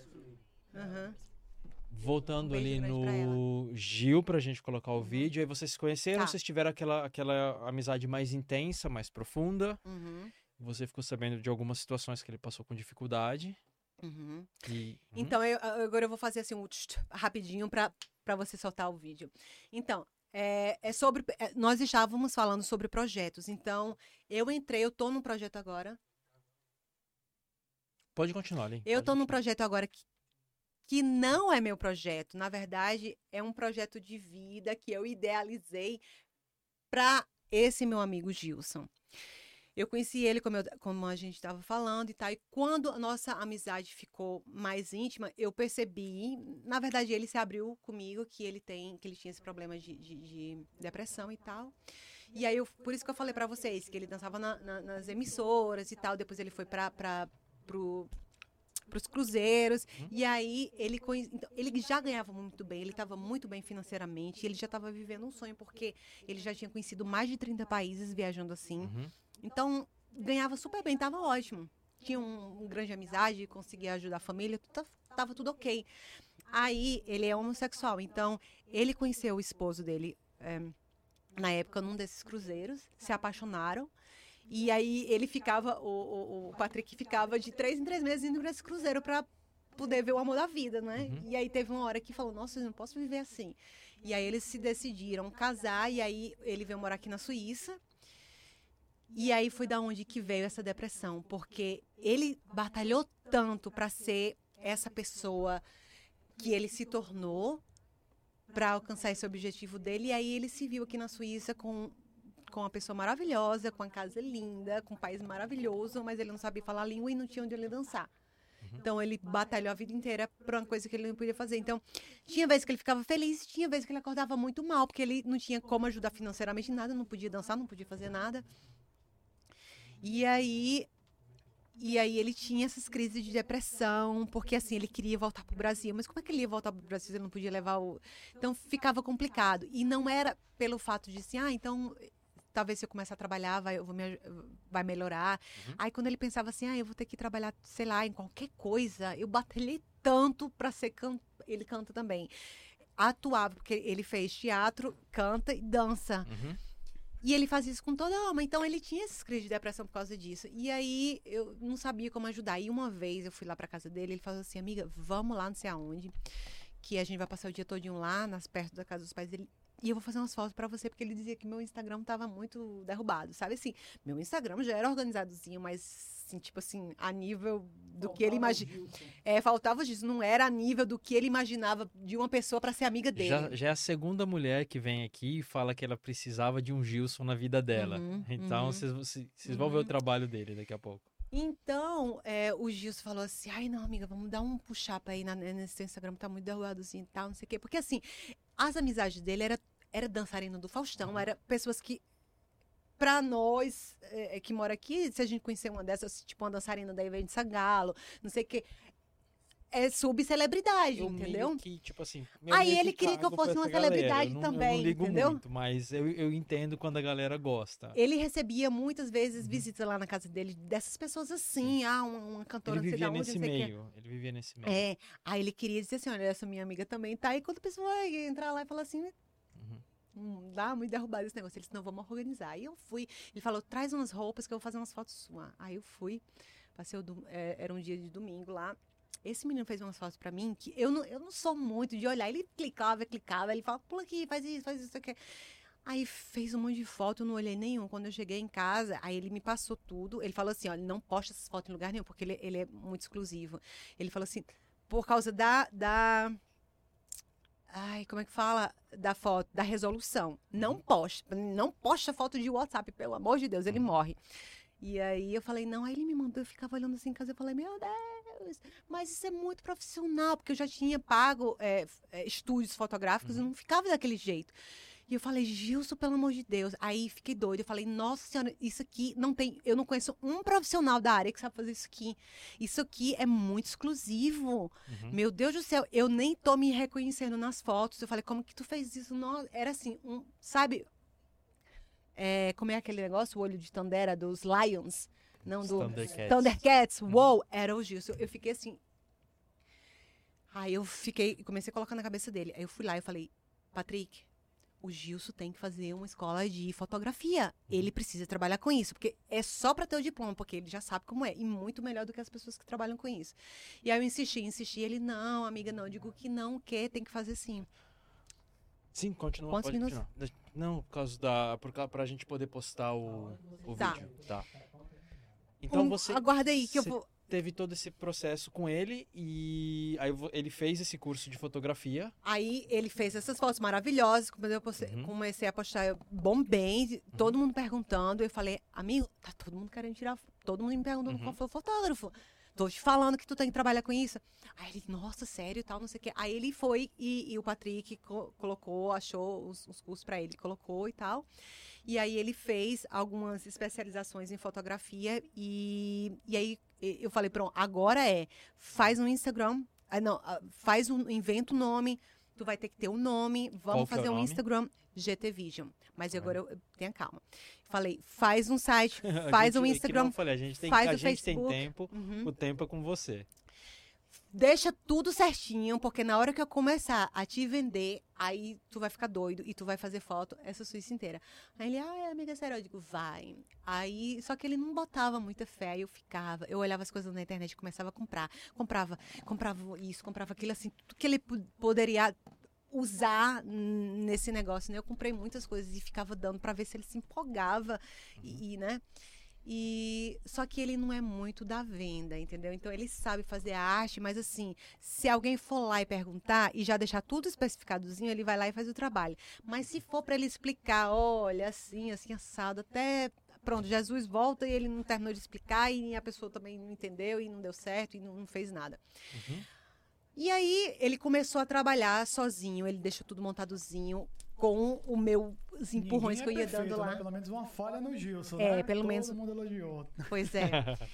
E aí ele traba... aparecia sem ninguém fazer propaganda de vez em quando alguma coisa, alguns clientes e tal, e ele ia lá, marcava, fazia. É, o esposo dele é, Uhum. trabalhava só os dois, né? Porque ele precisa sempre de alguém na produção nos bastidores para ajudar. E era só eles dois. E aí a gente começou a fazer uma cliente após o outro, e uma coisa de uma cliente chamava a atenção de outra, tá, tá, tá, tá. Aí depois eu falei pro Gilson, Gilson, o problema que tá vendo aqui é o seguinte, é, você tá fazendo sua fotografia, sua fotografia já se destaca por si só, mas hoje em dia você pode fazer muito mais do Uhum. que só a fotografia. Aí eu tive a ideia da gente fazer porque assim, a gente tinha pena de fazer a fotografia, aí as pessoas pegavam e postavam aleatoriamente de qualquer jeito, uma sabe? coisa- não dava uma, coisa da ênfase. fotografia, eu acho que o que é difícil é assim. Porque a gente tem dois, dois ramos diferentes. Uhum. Mas a gente, eu também mexo, mexi com foto durante um tempo. Você mexe ainda. Não, fotografia eu faço pouquíssima porque o podcast ocupa muito tempo. Mas uma coisa que eu vejo que é difícil é assim, você faz uma fotografia, você edita ela, você deixa ela com aquela marca registrada do fotógrafo, passa pra pessoa e ela vai lá e mete um filtro em cima. E isso, Ai, meu Deus putz, do céu. isso mata qualquer fotógrafo. Não, o Gilson E não deixa. Eu acho que essa pegada, não, dificilmente fotógrafos deixam. Eu acho que essa, essa pegada que você teve, que vocês tiveram, de não ficar só na fotografia Uhum. e dar um passo a mais, foi o diferencial e eu acho que foi essa, essa virada de chave, porque o trabalho dele é muito bom. Uhum, Obrigada. Deixa eu só mandar um alô aqui rapidinho, Tá. desculpa aí. O Donizete entrou aqui e o Raimundo Donizete mandou oi, o fio. então, Donizete, pra você, ó. Oba, oba, oba, oba. não esqueci não. Forte abraço, Donizete. Meu tio. Sim, vou, voltando aí, Lilim. É, aí você disse que vocês tiveram essa pegada, vocês tiveram essa mudança aí que teve, essa girada de chave. Sim, mas até então ele estava sozinho, né? Porque ele fazia as fotos maravilhosas e eu, como já tinha estudado naquela época, lembra que eu já tinha me especializado em alguma coisa porque eu queria seguir por esse rumo aí, eu já tinha um base. Então, ele nunca teve a senha do meu Instagram. Muita gente fala assim, ai, depois que ela conheceu o Gilson, olha só como as coisas dela tá tudo organizado. ela-" Mas assim, a técnica de saber o dia, como que faz, como que não faz, o que escreve, o que posta, qual horário, essas coisas, tudo era de mim. As fotos era dele. É, então, eu mesmo postava da, da minha forma, da forma que eu tinha aprendido. E aí ele começou a trabalhar, fazer as fotos das pessoas e o povo postava aleatoriamente de qualquer jeito, sem legenda, sem hashtag, sem dar aquela ênfase. Então vocês estão vendo aí, ó, já ficou uma dica aí. Horário é importante, Uhum. legenda é importante, hashtag é importante. É, são três coisas básicas Dica que você bônus precisa aí da saber pra vocês. para quem quer vender na no, no- online e quem para quem quer ser um influencer. E aí eu falei pro Gilson, Gilson, é, eu acho que sabe o que, é que você tem que fazer assim assim assado. Aí ele falou assim, sério, mas será que o pessoal vai vai querer? Eu falei o povo só vai querer. Você vai ser procurado não só pelo material que você faz, mas sim como que você vai transformar isso. E, e a gente teve uma primeira cliente que a gente fez para ela, a gente falou assim, não, a gente não vai te cobrar, a gente vai fazer experiência. Se você concordar, você passa a o seu a senha do seu O das que, que a suas redes pessoa tem que sociais. dar pra vocês hoje? Sim. O que que as pessoas vocês têm- precisam se vocês forem fazer um Se, trabalho as- desse? se a gente for fazer o gerenciamento, a gente precisa, é, depende de quais as redes, porque a gente faz qualquer rede. Porque, Uhum. Por exemplo, você gosta de trabalhar na Twitch, né? Então, digamos que você não quer as outras redes, eu quero que vocês trabalhem a minha Twitch, eu quero que eu bombe lá. Então, você só precisa dar os- a sua senha do Twitch, entendeu? Uhum. Só que automaticamente, pra gente fazer, verbalizar e, e- e todas as plataformas, a gente tem que fazer propaganda em tudo. Então, é melhor que passe logo tudo de uma vez, Uhum. porque a gente faz a propaganda de um no outro, de um no outro, de um no outro, e aquele negócio cresce. E não tem uma dificuldade aí de receber isso das pessoas, as- a senha, ou as pessoas ficam de boa e falam, não, tá aqui, tá de boa. Não, até Porque agora. tem uma responsabilidade ali, né? é, até agora disso. foi assim, porque assim, tá- é tudo no papel, a gente tem. Por exemplo, Isso se é a, gente, se a gente faz um gerenciamento de sete dias, a gente precisa fazer aquela transformação, a gente tem sete dias para fazer isso. Então a pessoa muda a senha dela, porque normalmente as pessoas usam a senha que a pessoa usa para aquilo ali é o- a senha que a pessoa usa para tudo. Não façam isso, isso é um erro, viu? Aham. É a senha que a pessoa, que todo mundo usa para tudo. Então, normalmente as pessoas mudam a senha, colocam uma senha qualquer, passa pra gente e a gente a maioria das vezes as pessoas trabalham muito Facebook e, e Instagram. Uhum. Então a gente faz essa conexão, né, Pra ficar tipo uma coisa só que a gente postando uma coisa, a gente faz a. Então a gente inter- interliga tudo. E mas eu não vou dar, dar detalhes agora, eu vou explicar o que o Gilson começou a fazer. Então, o Gilson criou a GT Vision e sem meias palavras, Tiago, você Fala, fala rapidinho antes disso, não, Tá. peraí. é, o que que é a GT Vision? O que que é? Pra quem estiver pegando agora, quem chegou agora, assim, ter uma noção. O que que é? Tá. Eu ia pedir para soltar o vídeo para as pessoas terem uma ideia e depois quando a gente voltasse eu iria explicar. Mas enfim, Uhum. a GT Vision hoje ela é uma é uma empresa que ela te dá é, a capacidade de venda ou de você se tornar influence, ah, influenciável, inf- influencer na, na- nas redes sociais. Como a gente faz um trabalho de. É lógico que o conteúdo tem que ser seu, mas, por exemplo, se a gente pega uma empresa, uma empresa que vende algo, a gente vai fazer esse site ou as redes sociais dessa pessoa realmente vender. E aí é montada uma estratégia toda em base disso Uhum, e a gente estuda o caso, a gente não conversa com a pessoa hoje e faz o trabalho amanhã. uhum. A gente passa, às vezes, semanas, porque a gente tem que montar realmente algo que funcione, porque a pessoa, ela, quando ela paga o gerenciamento, ela não paga o gerenciamento pro, pro negócio ficar bonito, ela paga o gerenciamento para você ter imponência no mercado e as pessoas terem, não terem medo de comprar daquela pessoa. Uhum. Que vê que o negócio é bacana, ele funciona, entendeu? Então, Então- é o nosso trabalho. E como, é, como pessoas físicas, jurídicas, que não têm negócios, elas entram em contato com a gente porque elas estão ali na batalha todo dia tentando fazer alguma coisa e, e não está fluindo e elas não estão conseguindo, entendeu? Então a gente trabalha nisso, a gente monta uma estratégia, a gente fuça, a gente faz assim, tipo, o detetive das redes sociais dessa pessoa, estudamos tudo e aí a gente entra em base com isso, olha, você dá para fazer isso e isso, a gente consegue às vezes encontrar o nicho da pessoa Uhum. e a gente passa tipo vários dias trabalhando isso e a gente monta todo o material e se a pessoa pagar, a gente em sete dias, mas assim, melhor que for um mês, Sim. a gente deixa quase que essa pessoa do nada a um influencer ou do nada de um site bem renomado que tem muitas vendas aqui na Suíça. Uhum. Então, isso não tem muito aqui na Suíça, pelo menos eu não conheço até agora Verdade. ninguém. Verdade. Eu entrei nos sites aqui da Suíça para ver quem que trabalha com isso, quem que faz isso aqui em alemão Uhum. aqui na Suíça. Olha, se você for ver o preço de quanto que custa esse trabalho que a gente faz, Uhum. é impagável. Uhum. Ah, é, eu estava conversando com meu, com meu noivo, ele falou assim: a gente paga 3 mil para isso, a gente paga 4 mil para isso, a gente paga 5 a 10 mil para isso. Uhum. Essas pequenas coisas que vocês fazem que a gente está no começo, que a gente está. Porque nós não temos tabela de, de preço, é tudo Individual. individual. Uhum. Temos tabelas de preço para, por exemplo, ensaios fotográficos. A Mas gente. de- Vamos fazer assim, vou dar uma pausa agora aí, depois a gente conversa de preço. Uhum. Vamos fazer assim, galera. Para você que tá aí na live agora, a gente vai passar, a gente vai passar na tela toda o que é e depois quando a gente voltar vocês vão ver um pedacinho aqui, tá certo? Então, tamo mais ou menos aí. Fica aí para vocês pegarem com o som. A gente vai passar agora, a gente vai sair eu e a Aline vamos sair daqui e depois a gente volta, tá certo?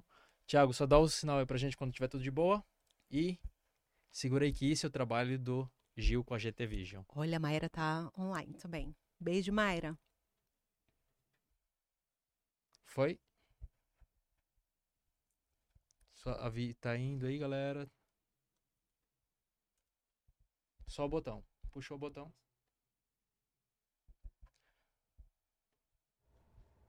Põe na câmera do meio e puxa o botão. Passa pra câmera do meio e põe no Que comercial. rompam os tambores.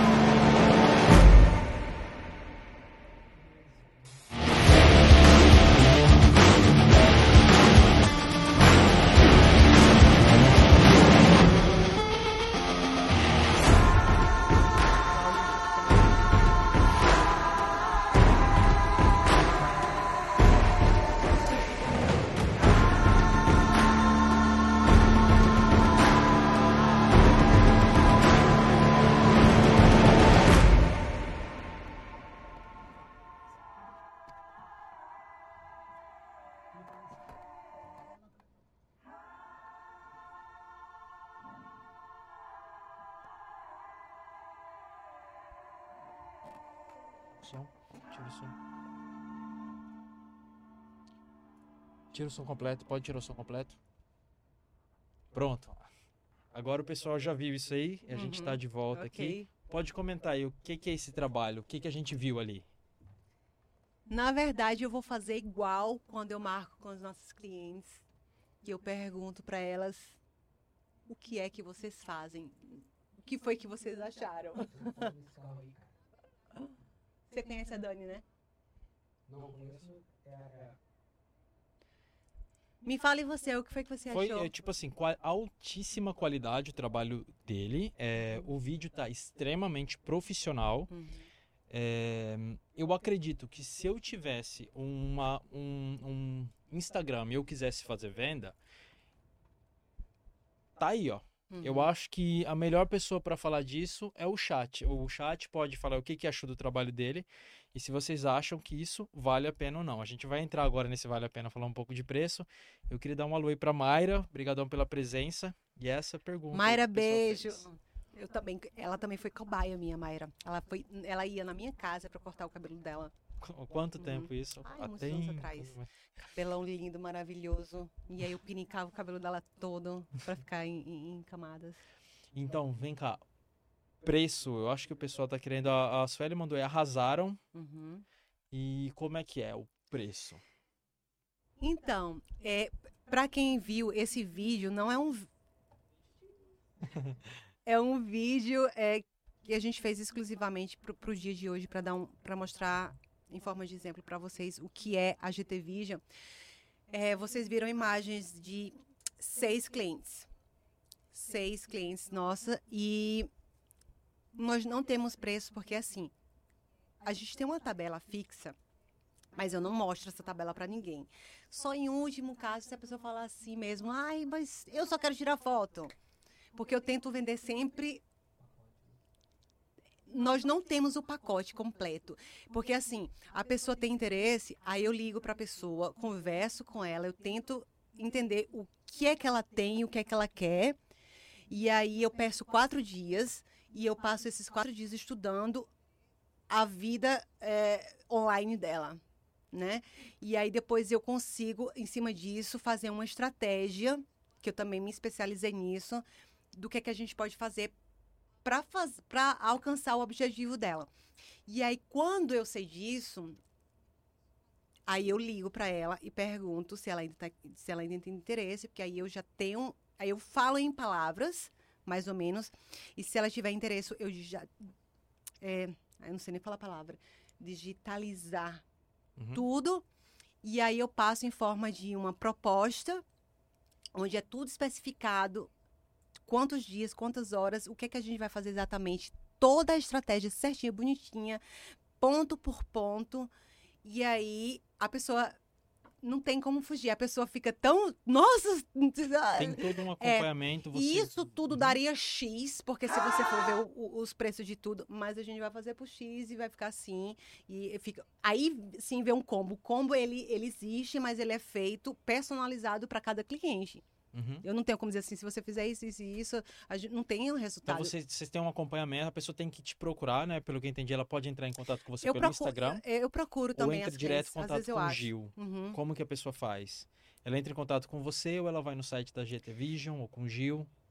É, como eu te falei, o Gil, Uhum. ele só faz a arte. O site, o Instagram, todas as redes sociais, cai Isso é tudo, importante. cai tudo, cai tudo aqui nesse celular. Tá então pronto, é o Inclusive, seu deixa eu abrir a Instagram. foto, a foto dele. É. Tudo Uhum. é comigo. A única coisa que ele responde é o dele privado, Uhum, mas ele faz assim: escreve lá no meu GT Vision. uhum. Então vai lá no site. E aí, no final das contas, quem resolve sou eu. Gilson, um beijo. Ai, que amor. Obrigada, meu amor. um beijo pra você, Gil. E, e é isso. A gente monta essa estratégia. Às vezes as pessoas procuram a gente, mas no início eu procurava Uhum. Clientes po- potenciais, assim, que eu, que eu via. é- Essa pessoa que ela tá querendo. Ela tá se esforçando, mas ela não tá conseguindo, ela precisa da gente. E Uhum. aí eu ia lá e falava com essa pessoa. E falava, olha, assim, assim, assado, se você tiver interesse, eu te ligo e a gente fala, tal, tal, tal. Eu te posso fazer uma proposta do que, que a gente poderia fazer para você sobressair no que você já tá tentando fazer. Uhum. E aí a pessoa, nossa, tal. E aí o pessoal liga para mim e a gente desenvolve isso aí. Então, a gente está agora até o final de agosto, contando com alguns dias, porque a gente não consegue trabalhar de semana, quase que ausgebucht. Como é que fala ausgebucht? Lotado, Uhum. porque a gente só tem, as pessoas só têm tempo no final de semana e o pessoal, eles não gostam de fazer muito no inverno. Tem muita então, gente. galera, aí pra você, ó, se, se tiver interesse, corre, porque você ouviu, tá lotado já. Então, o contato é direto nas suas redes sociais, né? Pelo que eu Não, entendi. é tudo na GT Vision, mas eu, eu que tô por trás das redes. Tá. Então, vocês vão entrar ali em contato com a GT Vision. Yes. É, Gil, se você puder depois, posta aí no chat. Vocês esperam a live acabar e vocês clicam ali, tá? O Uhum. link vai ficar ali Não da sai GT daqui. Vision. E vocês viram o trabalho dele. Um trabalho ótimo. Deles. Deles. Deles. Deles. Um trabalho verdade- muito pica, Uhum. tá? Na verdade, é como eu, eu- como eu tô te falando, por que, que a gente não tem preço? É bom eu, falar aqui, porque assim, é, o Gil, ele é leonino. Ele tá, ele, ele, eu sou perfeccionista e Gilson, ele quer estar no centro das atenções. Então, ele não quer ser mais um, ele quer ser o, né? Quem que faz aquilo que eu vi ali? Ah, eu vou fazer. Aí a pessoa se mete lá fazer, não vai dar certo, não vai ficar igual. Da forma que ele faz, só tem ele e outra. É, se aparecer alguém e falar assim, olha, mas eu, eu quero, por exemplo, que vocês é, façam o gerenciamento da minha. é, só, da, só do meu Instagram por sete dias, assim, assim, assado, mas não precisa. Ou então, não, vou dar outro exemplo. Por exemplo, eu sou youtuber, não tenho tempo pra editar, e eu falo assim, Gil. Quanto é que você cobra? Eu vou fazer um, um, um- vídeo todo, todo mês, eu te, eu te passo o vídeo inteiro e você faz uma edição. Aí ele fala. Aí. Primeiro que é assim. Ele, a, a pessoa que está contratando fala assim: só corta a, a minha respiração e junta tudinho assim e acabou. Ele vai falar: eu não cobro nada, mas também não vai ter nada, porque eu não vou fazer. O Gilson, ele tem uma marca pessoal, ele tem uma linha editorial. E ele segue aquilo à risca. Ele quer que as pessoas, eh, quando vê o vídeo de alguém, mesmo que esteja diferente do outro, mas a pessoa entende o editor que foi o Gilson Chope. Entendeu? Então, ele não faz nada meia boca. Ou ele faz 100%, ou então ele realmente, você pode guardar seu dinheiro, pouco ou muito, não vou fazer. Eu cobro X, mas vai ser assim, nesse naipe. Uhum. Vai ser assim. E aí fica a critério. Graças a Deus, eu não vivo disso, nem ele vive disso. Então, a- o que ele tem na cabeça, ele quer criar uma marca, um nome, e ele quer ser conhecido por esse tipo de trabalho. Pelo ele não trabalho quer fazer dele. qualquer Uhum. trabalho, porque vai ficar mais barato e vai ser mais um trabalho, e a gente vai ganhar um pouquinho ali. Ele prefere fazer um cliente que vai aceitou fazer naquele grau do que 10 clientes que, que vai fazer um precinho assim, ele vai fazer um monte de coisinha michuruca, assim, Uhum. sem, sem, sem muita. A palavra é qualidade. Qualidade. Deu pra entender. É. Bom, Lin, eu acho que foi legal. Uhum. Foi massa Uhum. esse bate-papo. Quanto tempo a gente tem aí de live, galera? Duas horas e meia. Duas e meia. Duas horas e meia. Tem uma perguntinha. É, tá aí com o microfone? comigo, Puxa tá aí. ligado. Vai, Thiago. Mas assim, é, é interessante, gostei muito dessa, dessa iniciativa de vocês. Realmente uma iniciativa muito bonita. E cada dia que passa que eu, que eu tenho visto aqui dentro, né? Cada dia que passa, tem vindo pessoas assim aqui. E isso alegra muito a gente, porque a gente viu a caminhada e tem visto a caminhada de cada um, né?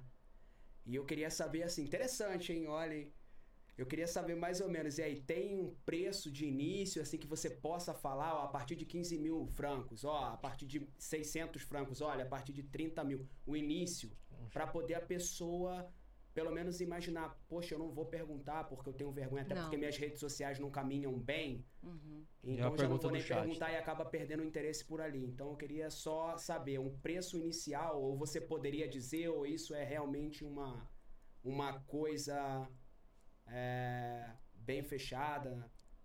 Não. Tiago, você tá falando igual um pastor. Eu já fiquei aqui comovida com suas palavras. Ele puxou um pouco do chat, porque é a pergunta que tá rolando no chat. Não, ele, eu, eu gosto muito de assistir. é, eu também me evangelizo em casa, né? Então, Ah, ah, olha só. Sim, eu me evangelizo. Eu não, eu não vou para a igreja, mas tem, tem alguns pastores que eu gosto. Então, nesses meio tempo que eu vou aprendendo as coisas, eu coloco muito. Não é podcast, mas tem muitos pastores que eu Você escuto. já fez uma deixa pro Thiago aí, então. Foi isso. Você poderia fazer, seguir esse, esse, esse, rum- esse ramo aí. E aí, voltando à Então, pergunta, Sobre preço, então, realmente, olha, eu vou falar para vocês, as meninas que estão assistindo aí, é, eu vou dar o preço do photo shooting, que vocês já vão ter aquela foto lindíssima, que o nosso photo shooting, ele é de duas horas e meia, só o ensaio de fotos. Duas horas e meia, você pode levar uma mala de roupa. O quanto que der para você trocar, você troca, mas tem que ser nessas duas horas e meia. Todo o material é entregue para a pessoa bruto e a gente entrega 20 fotos tratadas e ele sempre faz um agradozinho, ele sempre faz um videozinho para para para ficar de lembrança daquele dia que a gente também dá para postar em todas as redes sociais, se a pessoa quiser. E isso custa 400 francos. Duas horas e Uhum. meia, 20 fotos, 400 francos, um shooting sem vídeos. Sem vídeos, é sem vídeos, mas a Uhum. pessoa recebe sempre o material inteiro, porque assim, ele. Até ele as fotos brutas, o RAW. Até as fotos brutas, Ok. tudo. Ele entrega, ele entrega todas, mas 20 vai estar assim, capa de revista. As 20 ele edita e todas as É. outras ele entrega por quatro- Quatro, 400 francos. 400 Du- francos. Duas horas e meia de shooting, mas ele é especializado, porque assim, é, muita gente fala assim, ah, eu tô precisando de umas fotos de estúdio. Ele sabe fazer fotos de estúdio, mas é, ele não... Ele ainda não se especializou 100%. O n- a pegada dele é externa. Você Uhum. escolhe o lugar, tipo, tem um parque, tem um lugar que eu passei que tem um monte de árvore bem bonita lá e tal, não sei o quê. Tem um Tem castelo. location, tem tudo. Tem um castelo, tem sei aonde, eu quero ir lá fazer as fotos. Uhum. É, tem, tem clientes da gente que fez ali no centro de Zuri, que fica muito bonito também. Tem, tem clientes da gente que fez assim na floresta, tem clientes que fez em casa também, tem clientes que fez no jardim de casa. Tem cliente, você faz onde você quiser. Você escolhe, você escolhe, a gente organiza e a gente vai lá e faz as fotos. E é isso. Mas, mas nós fazemos, nós, né? Eu vendo, ele que faz. É, vídeos promocionais. Teve, teve um- uma partezinha aí que é da. Nós fazemos. Ele faz comercial. Você pode, sei lá, você tem uma linha de alguma coisa e você está começando, ou que não esteja começando, porque fica muito bonito aí. Então, é, isso aqui. Isso que é um comercial, é um pedacinho de um comercial que ele fez desse eyeliner. Isso aí é uma cliente. Ela, essa daqui ela vende roupa. Essa daqui é a blogueira. Esse é o Gil. E esse é o Gil. Essa, essa foi, esse foi no dia que, eu, que, que ele tirou minha primeira foto. Uhum. Tem várias outras fotos minhas. Isso aí foi no Egito. Ele faz com criança também? Tem gente perguntando aqui, a, a Dina. Oi, Dina. É, Faz foto de criança. shooting de sim, criança. mas é assim, a especialidade dele, porque a gente já recebeu muita proposta. Ai, vai ter uma festinha aqui em casa, quanto é que vocês cobram pra fazer as fotos aqui? Então vai ter um evento não sei aonde, eu vou fazer um evento, eu queria que vocês fossem lá fazer. Ele não faz. Quem estiver assistindo nem adianta, porque é, foto de criança ele faz, mas se for só a criança, né? Se você fala assim, eu quero registrar o momento da minha criança, ele vai e faz, porque ele vai fixar na criança e a criança vai ficar perfeita em todas as fotos. Não adianta ele, você chamar a gente pra fazer as fotos da criança e depois tem um prima, prima, a vizinhança toda e todo mundo, porque ele quer que todo mundo fique bonito na foto. Então ele ele Qualidade. ele quer eternizar aquilo ali e ele não quer que um fique zero e o outro, sei lá. Então ele quer fazer aquele negócio profissional. Então a gente já teve, nós já tivemos muitas propostas. Ah, quanto é que vocês cobram? Cobro, os- eu pago e tal, não sei o quê. Nem se pagar um preço muito superior do que a gente, ele não vai, porque tipo assim, aniversariante mais cinco galerinha. Aí como é que ele vai fazer pra fazer todo mundo ficar um personal tra- trainer fora da forma, né? é, ele não vai, ele não quer, ele não quer essa foto assinada com GT Vision, com o nome dele. Que uma pessoa tá bonita e o resto tá tudo, sei lá, Uhum. entendeu? Então, Claro. ele não quer mexer na imagem de todo mundo. Então, ele, ele, ele só faz a foto de uma pessoa. A gente teve aqui, só rapidinho, uma pessoa que pediu pra gente fazer um ensaio fotográfico pro Dia das Mães. E nós abrimos uma exceção. Eu fiz toda uma proposta para essa pessoa e tal, mas é, a gente ia dar o foco, a gente ia fazer até, porque é, a gente queria fazer para servir de exemplo também. E eu não vou falar como foi a estratégia que a gente pensou e tudo para ninguém o pessoal aí não copiar, mas é, a gente já tinha deixado claro, bem certinho, que quem ia ficar bonito na fita era a mãe. Porque ia estar toda a família lá. E o Uhum. foco ia ser a mãe. Se alguém ficasse desproporcionando a foto, a gente podia fazer dois, três cliques, mas a gente não podia fazer o- passar o dia inteiro fazendo um clique até que todo mundo ficasse bonito. O foco ia sair a mãe. A gente ia arrumar a mãe, a mãe ia estar bonita. E o resto, cada um por si, Deus por todos. Mas no final não deu certo, porque ficou difícil, que eles não estavam achando o local pra ir, tá todo mundo e tal, não sei o que, no final que a gente não fez. Thiago, tem uma Realmente- pergunta ali? Tenho. Tenho que agradecer aí. Obrigado pela, pela resposta, pela, Obrigada a você. pela, pela resposta, né? E, Uhum. e quero dizer que o preço realmente, pro início, tá um preço muito bom. Ah, bravo! Bom. E vou te falar, Em comparação. Uhum. eu, Tem. há duas semanas atrás, o meu filho nasceu, Tem fui comparação? fazer um, fui fazer um álbumzinho ali. Uhum. Um álbum pequeno, com 20 fotos. Mas assim, sabe? o meu filho mais velho apareceu uma vez na foto, a minha filha apareceu uma vez na foto. Mesmo preço, Aglaia. E um pela qualidade que você e um viu? pessoal que, poxa, que, que vai dentro do- do- das maternidades, dos hospitais. É uma coisa de desse nível. Sim, de- Eu, eu acredito, eu vendo aqui agora a, Uhum. a, o o minuto de vídeo, vídeo. né? uhum. É, e eu vi que realmente é o nível. Uhum. Equiparado ao nível que nós fizemos ali o ensaio do meu filho agora, do mais novo. Então eu acho que realmente vai funcionar, até porque o preço e a Atlântica, se eu soubesse, tinha feito com vocês. Ai, Não nossa. sabia, foi uma pena. Uhum, Mas enfim, terá uma próxima. Pra quem tá aí ao vivo, olha só, é, nós fazemos imagens de drone, inclusive. Nós temos três drones, todos profissionais, e o Gilson. É porque assim, tem muita coisa. Então, quando eu vou fazer a estratégia, a gente não coloca em como lugar nenhum, mas às vezes entra o, o drone ali que a gente acha interessante. Por exemplo, é, se tem alguém. é, nós temos, por exemplo, uma, uma, uma, uma cliente que ela tem uma. É tru, como é que fala de carros? Quando é muitos carros. Thiago? É o. Não, não. Existe uma palavra para isso em português por ela. É constelação, é constelação de estrela, vara de porcos. É- uma coleção O- Não, não é coleção. Quando é carros é outra coisa. Coleção é de outra coisa. O que, que você quer dizer? Não, não é coleção. Ela aluga carros. Ah, ela tem uma. Existe Ficou um- difícil. A palavra Vamos- é assim, conta coletivo para carro, mas enfim. É, um dia, quando eu lembrar, eu venho aqui nesse chat. Tá. Você entra no Então, chat e manda. Ela tem, ela tem, ela tem limousines, ela tem uma empresa de limousines e ela frota, Frota, que é o boa. Tá. coletivo de carros, exatamente, porque eu sou uma menina estudada, eu só não lembro as coisas. E- então ela tem uma frota de limousines, por exemplo, e aí, por exemplo, se uma pessoa dessa se interessa pelo nosso trabalho, eu vou ter que estudar as redes sociais, a primeira coisa que eu vou visualizar aí para ela é o quê? Como é que a gente vai fazer para ver todos? Tem que ser um drone aí, Uhum. entendeu? Como é que tá o chat, Potó? Tem uma pergunta aí. Cadê meus Mayra amigos e minhas mandou ali. amigas? Silvane, um beijo pra você que você A ainda Mayra tá mandou aqui. uma pergunta ali Mayra? sobre engajamento do Insta. Pois é, nós não falamos de engajamento no Insta, porque eu ia dar várias dicas Então ainda. é, vocês só fazem fotos ou, por exemplo, ajudam também a aumentar o engajamento em geral do perfil pelo Instagram? Quem foi? A Mayra. Mayra, mais essa deixa agora? um beijo pra você. Não. É, então, depende do pacote. Quando a pessoa fala assim, olha, eu preciso, eu tô com mil seguidores, eu não consigo sair desses mil seguidores, o povo não dá like nas minhas coisas e tal. E a gente monta essa estratégia já pensando nisso. Então, a gente dá, a gente não tem como é, ter uma estimativa de quantos mil seguidores essa pessoa vai ganhar, mas pelo fato de eu já ser conhecida e ter 20 mil e dar, quando eu dar um arroba, as pessoas vão lá querer saber como foi que ficou o trabalho.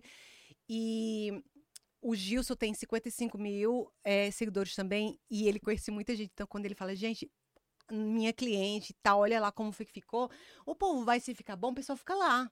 Uhum. Então Entendeu? tem uma ajuda no engajamento. Tem uma ajuda aí no engajamento, mas, Indireta. mas não é só isso. Eu estudei Uhum.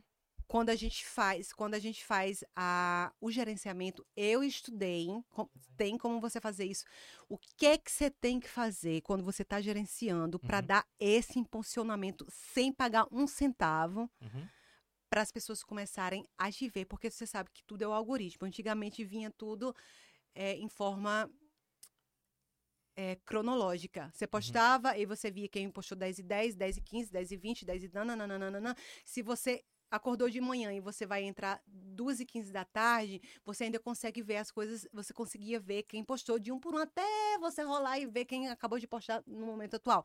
Agora não é mais cronológico. Uhum. Agora a plataforma todas, elas te dão 20 minutos para você performar. Então, você acabou de postar, se em 20 minutos você não tiver engajamento, Uhum. ele esse esse essa tua postagem ela né? flopa e ela some. Não que ela some, se eu for lá no teu perfil eu vou ver, mas assim, eu Ele posso não rolar, não vai mais aparecer para mim, entendeu? Então ficou a dica aí pra vocês, galera. É. Ó, é, tenho três perguntinhas aqui pra gente terminar, que agora a Cortina vai ter sempre essas três perguntas bem. Tá. é, e tem alguma coisa aí, Thiago, Potó, chat? Então vamos às perguntas. São três Juliana perguntas.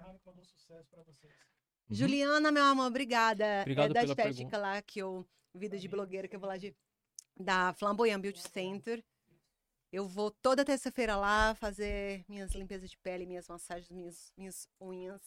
O pé também tá feito aqui, não tem como mostrar pra vocês. Recomendo em Wadensville, top mesmo. As- é, todo mundo que trabalha lá fala português, elas falam alemão, logicamente. Tá, vou deixar o endereço pra vocês. E eu acho que elas só não vêm porque é muito longe, mas é, é uma estética belíssima, perfeita. E olha, eu já tô com uma lista de mais de 10 pessoas que querem participar do seu podcast, viu? Todas Super empresárias ricas milionárias. Ricas milionárias. Alguma delas tem lancha?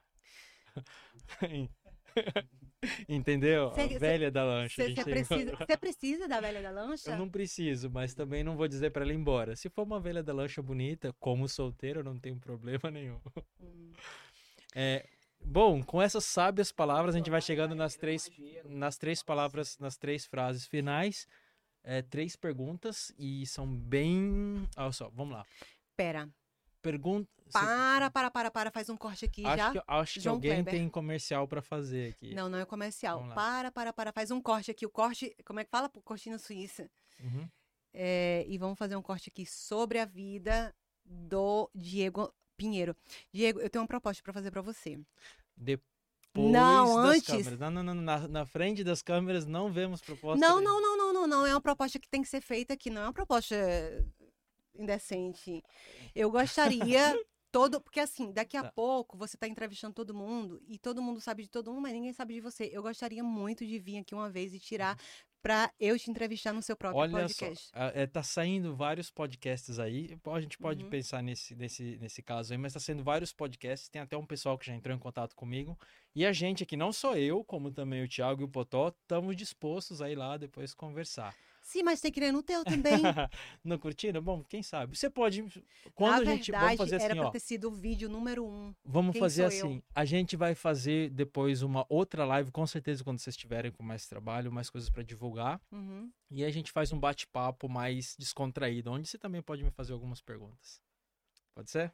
Todo mundo quer saber. Olha, muita Ninguém gente me liga, saber, mas não. quem é esse rapaz? De onde ele veio? De onde saber. ele é bom mora? Do assim, é, é um Zé, o Diego é um? Zé, ninguém se interessa, relaxa, não, tem nada mentira, demais mentira. E, e outra que toda live você tem uma idade diferente, o pessoal me liga perguntando qual a sua Sempre, isso, idade. isso. É que eu esqueço. eu esqueço. Uhum. Vamos lá, as três Tá, perguntinhas? vamos lá nas três perguntas. É, Corte. Primeira, algum, existe algum ponto na sua vida, alguma coisa na sua vida que você se arrepende muito? E é aquela coisa, você- se você não quiser falar, só não fala. Uhum. Uhum. Existe alguma coisa que você se arrepende muito na vida? Um momento, uma situação, uma fase, qualquer coisa que você Não. não existe, não, se Não, arrepende de não. nada. Tá bom. Uma coisa que você se orgulha muito da sua vida. Jesus, eu não fiz um feito pra que eu seja orgulhosa disso. Alguma coisa que você não nem que seja um pouquinho só. Gente, orgulho dessa carreira gigante que você tem no esporte?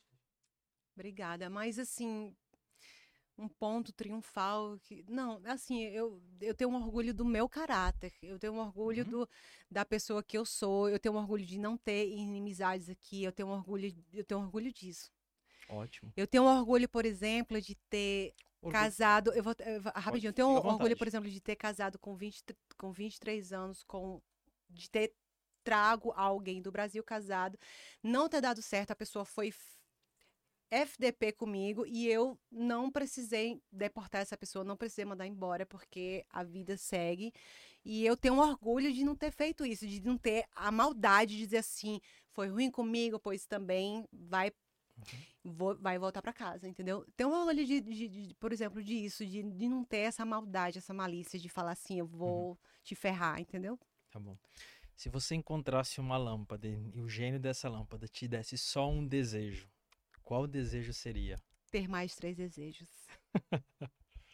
Ela quer sempre mais. Uhum. Bom, galera, é, então é esse foi o podcast de hoje. É, vocês viram como é que foi essa interação aqui. Se você tem alguma empresa e você quer fazer um comercial, você viu qual que é a qualidade que a gente está apresentando aqui, você também pode apresentar. Entre em contato com a gente pelo Cortina e vamos voltando para Lin. Você tem alguma coisa que você gostaria de falar que faltou tempo? Não, tá É tudo isso. ok. É, já divulguei o trabalho da GT Vision. Quem quiser. Gente, só- só falar rapidinho aqui da GT Vision é, sobre o trabalho. Realmente, o Thiago já falou que o preço é realmente acessível. E outra, mesmo que você não, te, não tenha Acessível, não, barato. Então, barato. Mesmo, mas existe pessoas que talvez é, que estejam com, com, com, com o salário todo comprometido. Uhum, Nós isso, temos sempre. várias formas, Isso é possibilidades de pagamento. Então, por exemplo, você faz a foto hoje e como a firma realmente é registrada, tudo legalizado, a gente faz. A gente tem possibilidade de, eh, de parcelar e a gente tem também como, eh, por exemplo, você faz hoje a gente pode fazer com que você faça o pagamento só daqui a dois meses e assim ainda parcelado, porque como a gente falou, a gente não vive disso. E, e se tem alguém com uma proposta bacana e a gente se vê naquilo, a gente vai querer fazer. Uhum. Então a gente não quer que o dinheiro seja um empecilho, nem que você pague de 100 em 100, mas Uhum. a gente vai fazer aquele trabalho com você se você é, entende que tem que ser aquele preço, porque realmente dá trabalho e tudo. Nós oferecemos o trabalho, é, lógico, por aquela quantia, e a gente desenvolve uma forma de pagamento que dê no seu bolso, no bolso do seu marido, no bolso de quem vai te ajudar. Uhum. Nem que seja de três em três meses você pagar um pouquinho mais, a gente faz. Tá vendo aí? Beleza? É, Potó, perguntas do chat? A galera gostou muito. Parabéns. gente. Obrigada, obrigada, gente. Obrigado a todos. Tinha Deixa umas perguntas ali no final que você falou que ia fazer. Ou eu, eu pulei alguma coisa ali? Tá todo Tá. Tá Pera- certo. e tá, esse- isso aqui da Mari, a gente, pera ainda, tipo, comprei um pacote pra uma semana, vocês só dão suporte. É, foi antiga também. Você já respondeu essa, Linho? Ou quer Eu dar não, um... eu não respondi isso aqui, não. Então dá uma. Então, vamos lá, deixa eu pegar aqui. Vou pegar a primeira da Mayra. Uhum. Então vocês instruem as pessoas que pagam o pacote com vocês a manter os seguidores ou o suporte só é mantido enquanto o pacote está válido? E aí ela vem com mais um, com mais um ponto aqui. Tipo, comprei um pacote uma semana, vocês só dão o suporte e assistência durante essa uma semana, ou vocês dão um curso tipo basic pra galera saber depois como continuar sozinha? Boa, Entendeu? boa. Ah. É praticamente assim, esse curso basic ele não existe, mas a partir do momento que nós temos as senhas. Do cliente, nós estamos trabalhando por trás e o cliente está vendo o que é que a gente está fazendo. Ele vê exatamente cada clique que a gente faz. Uhum. Então, no que ele vai vendo, o que é que a gente está fazendo, ele começa, é como se fosse um curso sem que ele faça nada, ele só vê. Uhum. E ele começa a pensar, ai, já tô- agora eu entendi o que é que tem que fazer e tal, tal, tal. Então, se for uma pessoa que tem tempo, Uhum. esperta e começa a escrever, eu não posso esquecer que eu tenho que fazer isso, eu não posso esquecer que eu tenho que fazer isso. Aí eu vi que eles fizeram isso. E fazer tudo isso depois que a gente parar, é, porque assim, a gente faz o, o gerenciamento de, de sete dias, de duas semanas, de um mês, e tem pessoas que fazem para sempre. Uhum. Nós temos clientes, agora que eu não posso divulgar o nome, que ela não quer mais descer do, do patamar, entendeu? E não tem tempo de criar conteúdo. Então, eh, essa pessoa faz eh, uma vez por mês material com a gente e a gente fica para sempre trabalhando nas redes dela. Que é escrito lá, tudo que é feito, é tudo nosso.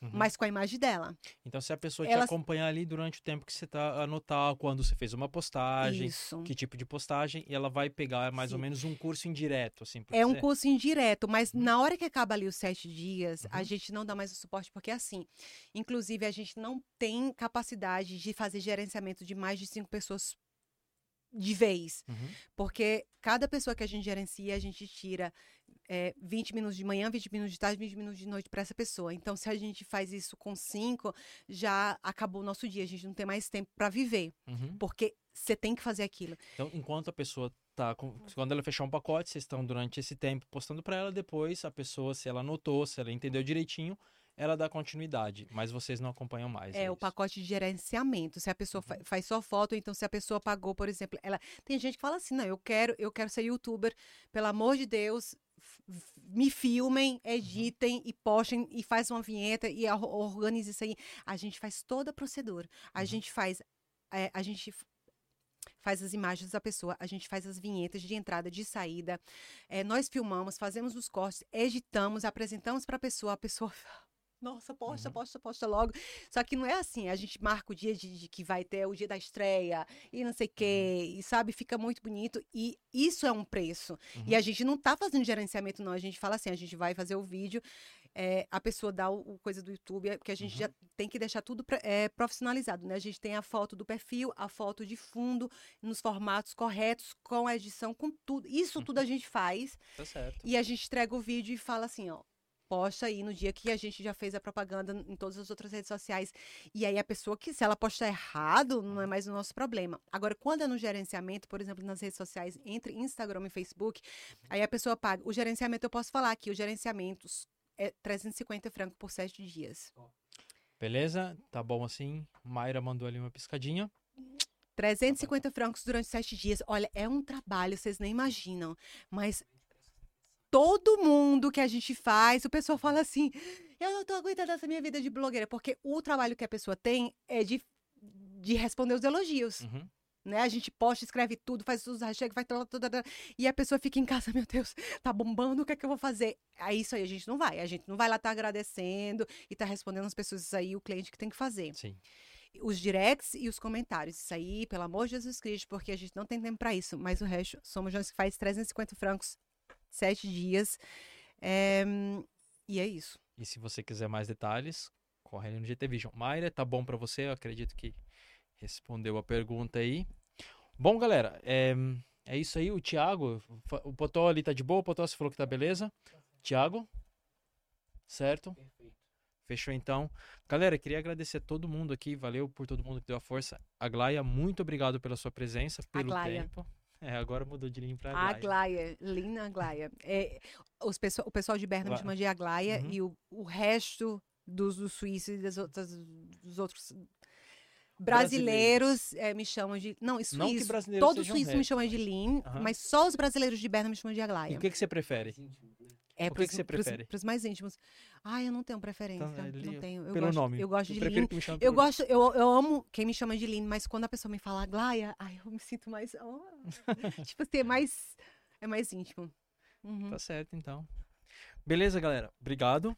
É, Obrigada a você. Potó, muito obrigado aí por aguentar, o, ah, aguentar, por manter o chat aí ativo. Obrigada, e Alexandre. valeu, Tiagão, por tudo. O chat, Obrigada, muito, Thiago. muito obrigado por todo mundo que esteve presente. Valeu aí, vocês contam muito pra gente. A gente fica muito agradecido com vocês. Às vezes, eu tô- quando eu tô falando pro chat, ao invés de olhar pra câmera, eu olho pro, pro chat, Uhum. como se eu estivesse respondendo aqui. É. Muito obrigado aí por, por vocês estarem presentes, pelas perguntas. A Glai, que- a- Eu só queria agradecer pela oportunidade Uhum. e falar que o podcast Suíça, é Cortina, né? não tem mais curtindo o Suíça, podcast. Uhum. está esplêndido. Gente, tá tudo muito bem montado. Tá tá perfeito. Tá perfeito. Uhum. Qualidade Obrigado. 10, 100, 200. Qualidade mil. Obrigado. Tá vindo aí? E não custa nada. Custa sim. Quem Verdade. tá patrocinando aqui sou eu. Se você quiser patrocinar também, entre em contato. Patrocinadores, se liguem, viu? Porque eu sou a quinta entrevistada, mas daqui a pouco vai ter gente aqui na fila querendo ser é, entrevistado, não, querendo bater, Bater esse um papo, papo. bater esse papo aqui nesse podcast, viu? Então, patrocinadores, Obrigadão, Lin. Obrigado, Potó. Valeu, Thiago. Obrigado, chat. Essa foi a live de hoje. E tchau. fui.